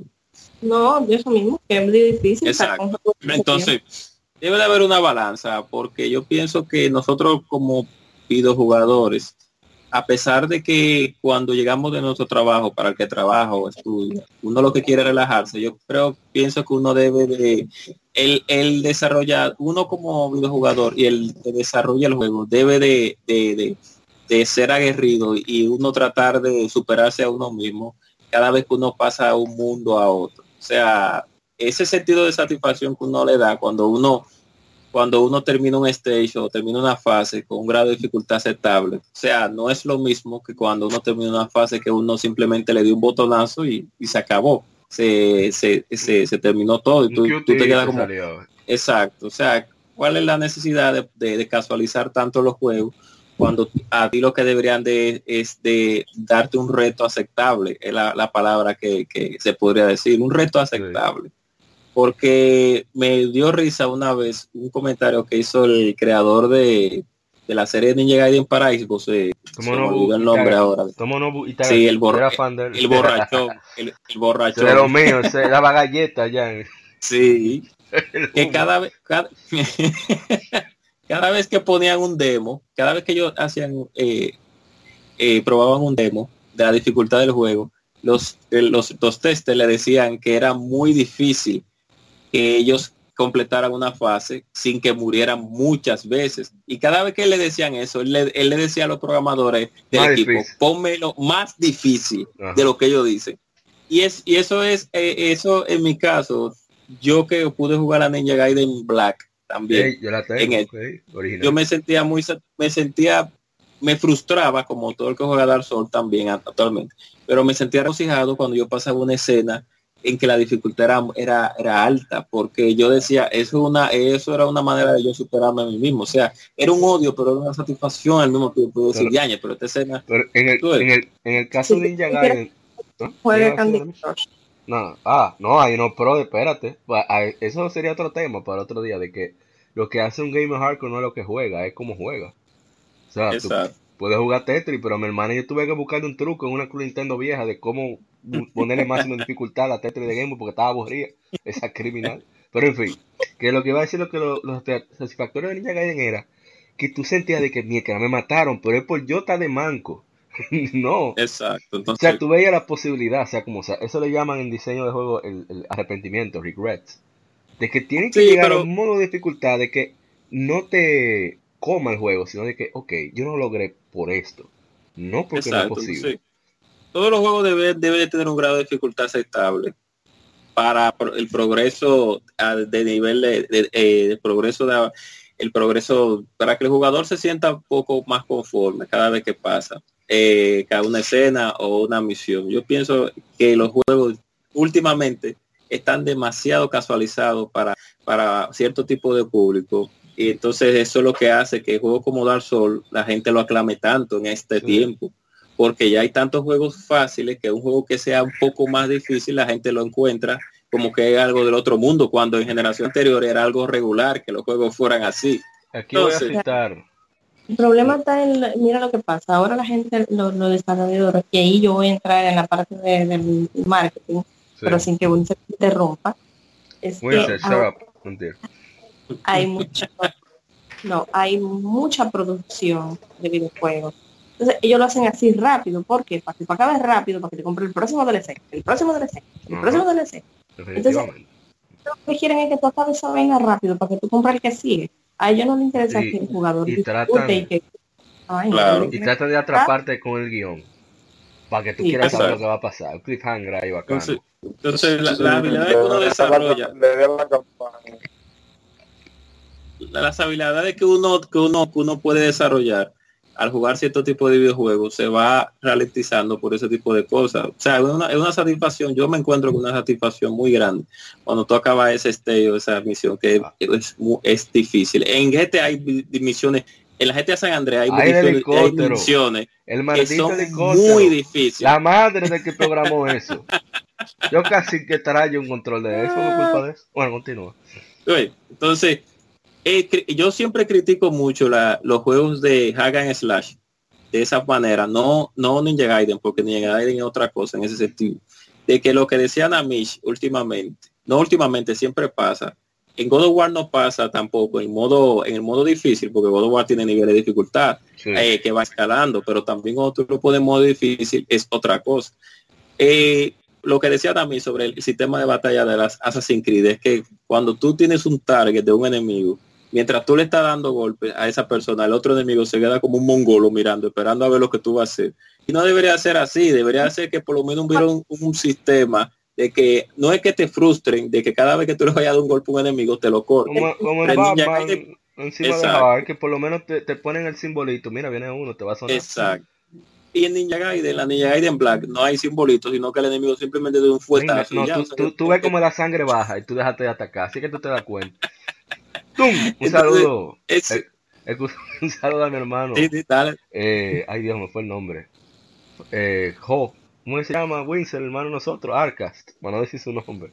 Él me devolvió y llegar del Sigma. ¿Te acuerdas la parte de la iglesia antes de enfrentar a Alma? Sí. Hay unos jodidos ninjas y cuando tú sales te tiran un shuriken incendiario. Tú acabando de salir. Tú tienes que salir cubierto en esa área, obligado. Entonces él estaba reservando su energía, sus su pociones, para enfrentar a un jefe. Él viene, pan, resuelve todo su problema. Cuando sale otra vez, ¡boom! Muerto. Porque los tigres se, se, hacen spawn, respawn ahí mismo.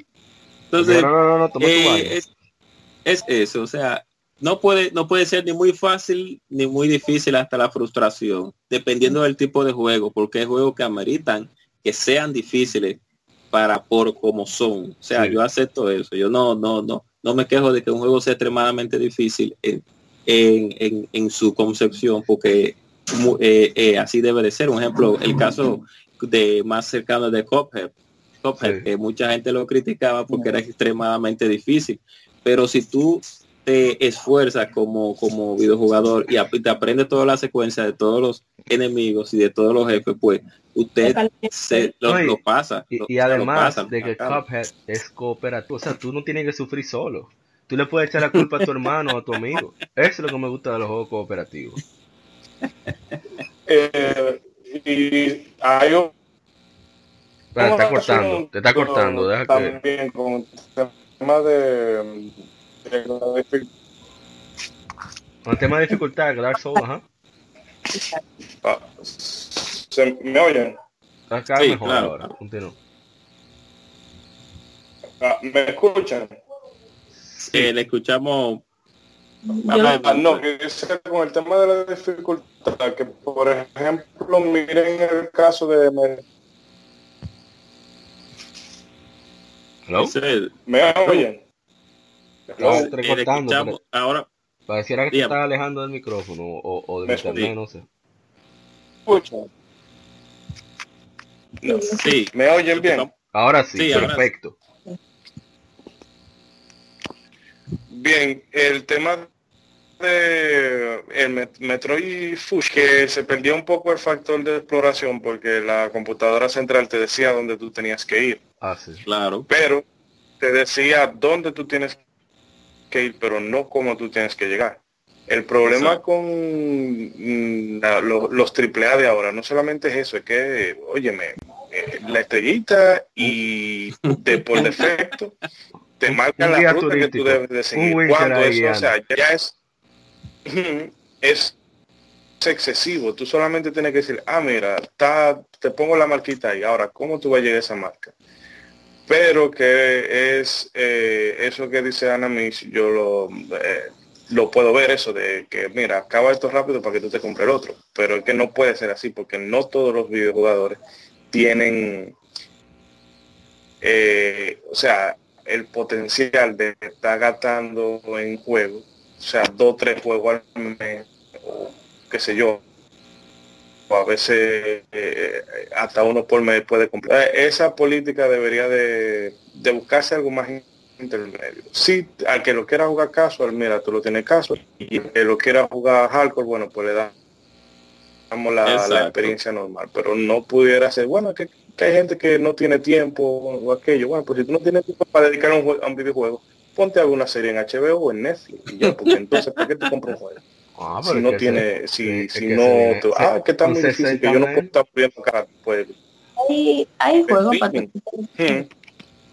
Por ejemplo, lo de Telltale son para gente que no necesariamente tenga habilidades magníficas con el control. Se lo puede jugar claro. cualquiera. Exacto. Y, y, son muy buenos, o sea, probablemente sean los mejores escritores del negocio. Los, los escritores de Telltale. Y... Lo que no ¿Mm? es el motor gráfico. Ah, no, no, los programadores están de vacaciones, ellos tienen unos monos ahí eh, haciendo eso.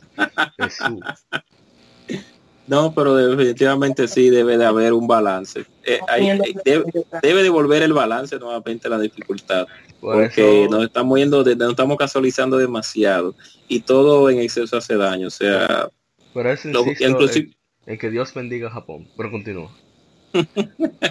Hasta en los juegos de celulares, que son los juegos regularmente más casuales, existen grados de dificultad. O sea, la gente no puede, las compañías no deberían de llevarse por un grupito, por así decirlo, que sin llegar a discriminarlo, claro está, por un grupo de personas que piensan que por un, juego tenga una dificultad aceptable, de, no deje de ser complicado, y, o sea, de Y de ahí viene lo que hablamos ahorita acerca de, de lo de IGN y de esos medios grandes Óyeme, si tú no vas a dejar que una persona termine el juego, ¿para qué tú aceptas el review? Pase un review creo que hace de que... Y otra cosa, por ejemplo, si a Anamisho le gusta Assassin's Creed, ¿para qué le vas a dar Assassin's Creed a Anamisho si no le gusta? ¿No entiendes? Exacto. No tiene sentido. A menos, a menos que, digamos, yo sea fanático de Assassin's Creed y los dos hagamos al mismo tiempo el review. Ahí sí ya puede cuadrar el asunto, porque se verían los dos puntos de vista. No, y, y, bien lo que dice Moisés, discúlpeme por interrumpirlo.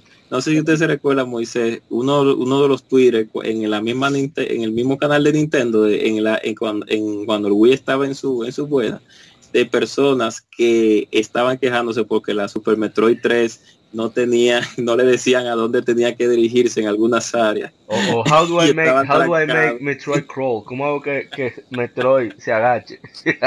Un clásico. En, el Miiverse, el foro que tenía Nintendo en sus, sus consolas de la generación pasada. Ah, voy a citar este texto de arroba carejunto en Twitter, supongo que, no sé. Dice, mi hija es una maestra jugando Candy Crush, porque se usa un solo dedo en una pantalla touch.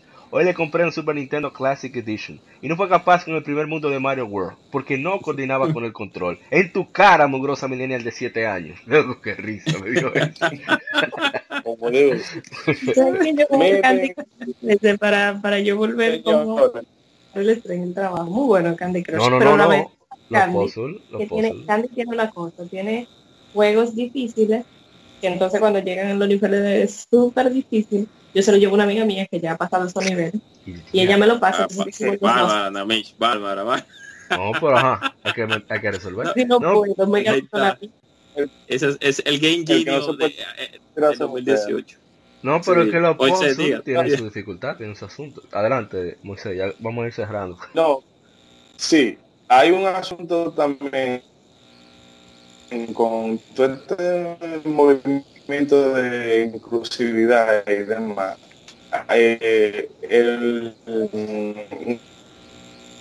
este, cuando salió Cuphead, te estás cortando, tienes que hacerlo en medio ahorita. En el canal de este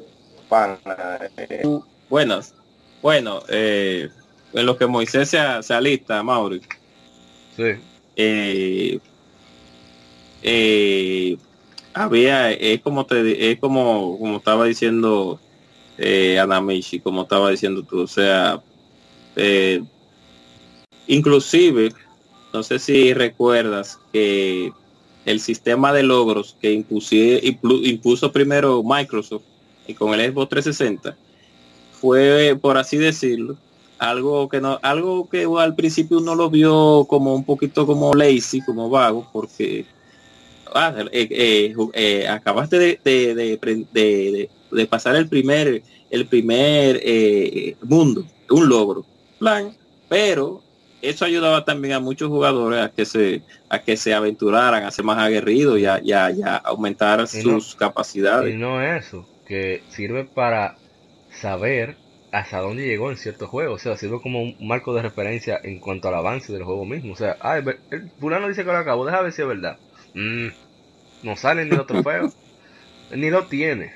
Tú Los trofeos o logros, dependiendo de la plataforma. Yo pienso que, que fue.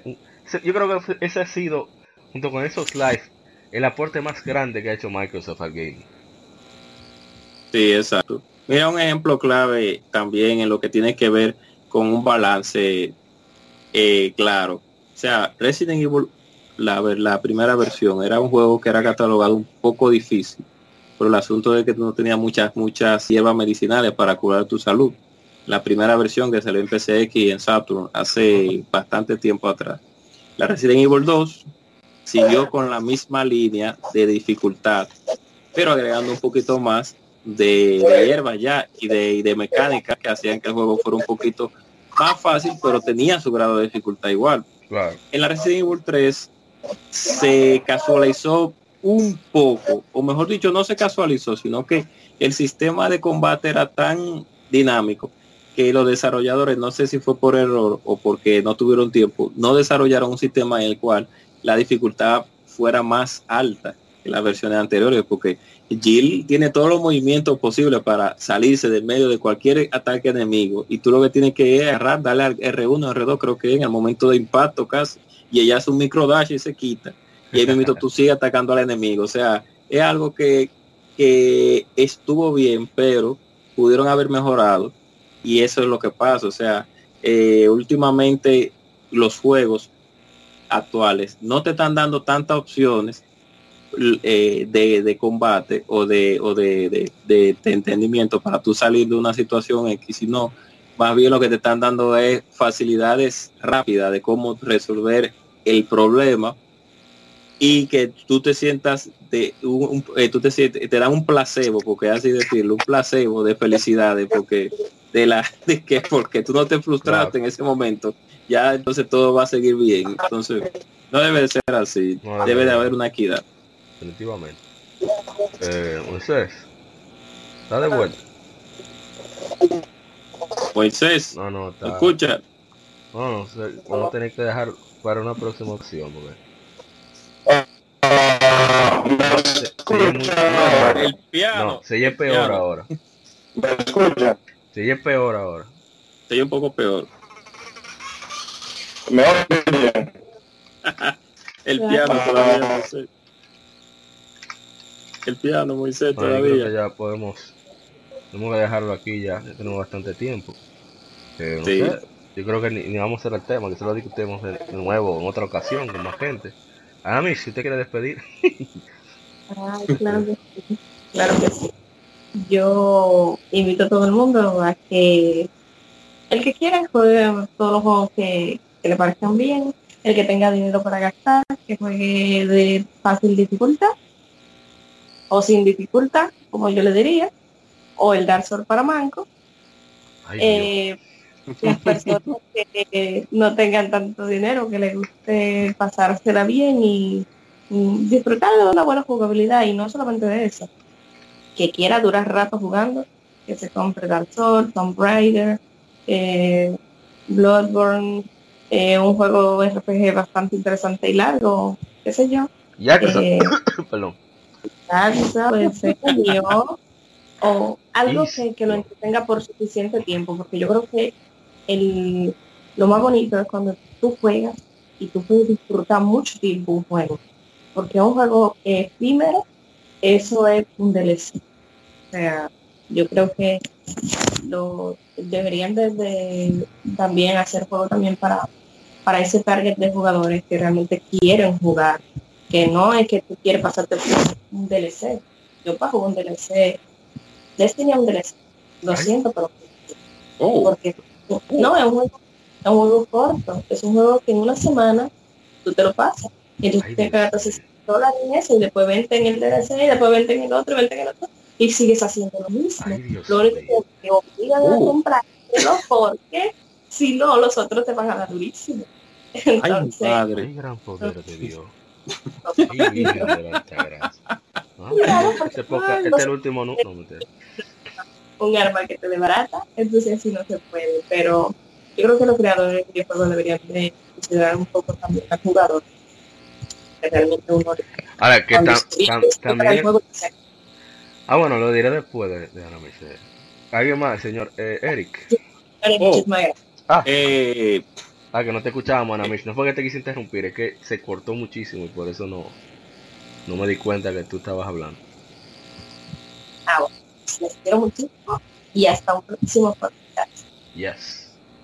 Eh, señor Eric, ataque usted brevemente. Nada, rápidamente, que debe de haber un balance. O sea, yo no critico a quien le gusta jugar los juegos de manera eh, fácil, no critico al que la juega de manera media ni el que, ni que la juega de manera difícil. Yo lo que pienso es que debe haber un balance entre el grado de dificultad de cada escenario, como juego en juego, juego en versiones anteriores. O sea, de, pienso que eso sería más eh, agradable, tanto para el desarrollador, para que dar, ponerse un reto hacia él mismo para desarrollar un juego, como para uno como videojugador, que no siempre tiene que irse por el lado fácil, a veces uno le gustan los retos y esos retos hacen que uno mejore como, como persona en lo que tiene que ver en el mundo de los videojuegos. O sea, ni tan, ni tan fácil como para aburrirse, ni tan difícil como para frustrarse, dependiendo del tipo de juego. Claro, claro. Eh, uno no ve la gráfica. Un juego no ve la gráfica no requiere dificultad, es otra cosa. Exacto. O sea que eh, debe de haber una, una, equidad, debe de haber una equidad. Por eso todos los juegos deberían de traer su nivel de dificultad como antes, que te daban la opción de tú seleccionar el grado que tú querías. Eh, y muchos no lo traen. Hay otros que sí, pero hay otros que no lo están trayendo. Y, y una de las causas y, problemas ya para el Wii fue el que comenzó con eso. Ay, ay lo dijo. No, déjalo ahí ya. No diga no más palabras magistrales. Mr. Windsor. Se durmió Windsor. Se durmió Windsor. Oh se quedó con la estática ahí. Yo sé que él hubiese dicho que, él le encanta Pokémon. Ah, sí, sí. Pokémon es un juego que es fácil en cuanto a su aventura, pero tiene cierta profundidad y complejidad en el multijugador, que eso es lo que lo hace tan adictivo. para mucha gente, no para todo el mundo. En mi caso ya, claro. ya estoy muy mayor para eso. Bueno, yo solo iba a decir que mucho el mayor culpable de esto somos nosotros. Nosotros somos los que le damos forma al mercado. Eh, si seguimos comprando lo mismo, nos van a seguir dando lo mismo. Entonces, así mismo eh, y vamos cambiar, nos cambian tendencias, nos quieren forzar a cambiar tendencias a veces, la seguimos como buenos juegos. Y por eso nos están dando en la madre con DLC, etcétera, etcétera, como dijo Ana Mish, o que no nos están dando esas esa opciones de dificultad, porque no. Lo que exigir el asunto es cómo se exigen. Exigir no solamente usted darle clic a, un, a una petición en change.org. Exigir es, tal juego no tiene lo que yo quiero, no lo compro. No, lo consumo, claro. Claro. hay que consumir lo bueno, señora, hay que consumir calidad. No podemos comprar por comprar y hay que dejar de comprar historias fieles. Ay, que también se Amo, uh. no, mira, yo amo Assassin's Creed, pero no, uh. y, y, pero nos están vendiendo promesas. O sea, el que lo compra, lo compra porque inicialmente eran buenos. Y uno se va como con ese y después ya te das cuenta. No, pero de que la Origins, la, Origins que está muy bien. No sé si es verdad. No, no, no, tan buenas las otras, pero lo que te digo es que ha pasado que uno compra, por ejemplo, uno sigue comprando porque uno es fiel a una marca. Pero cuando la marca falla hay que dejarla porque eso es lo que hace que el juego mejore. Claro. Si uno está consumiendo porquería, eso te van a vender. O sea, ellos no saben esforzar si uno no le deja de consumir. Exactamente. Nada, Moisés, Moisés nos dejó lamentablemente por asuntos técnicos, pero se le manda un saludo y un abrazo como quiera eh, en esta despedida. Yo le hubiera dicho que compren ICE, compren Jaxa que dejen de estar comprando tanta vaina de tiro. Aunque la red de Redemption se ve muy bien. Bueno, señores, este fue el episodio número 34. Gracias por escucharnos. Eh, un saludo muy especial a la gente de Zona Gamer Podcast que están siendo nominados a los Latin Podcast Awards. Eh, igualmente Gamer Tech Radio de Dani Peña, que fue que nos inspiró a iniciar este podcast. Y también a la gente de Game Over XP, Bash Gaming, eh, la gente de RD Gamers, Hyrule Fantasy, que también no, cuando hablamos de Big Primaries me olvidó mencionar a Luis Franjul, que es el admin de, de, Hyrule Fantasy, que tiene su 64 con su Paper Mario también. Eh, Geeks and Freaks, etcétera, etcétera. Eh, Entertainment, eh, Spinner, eh, Ronaldo Hotel, etcétera. Recuerden que pueden escucharnos en iBooks, iTunes, Tuning, Google Podcast y Spotify. Nos buscan como Legion Gamer Podcast y estamos ahí. Este fue el episodio número 34.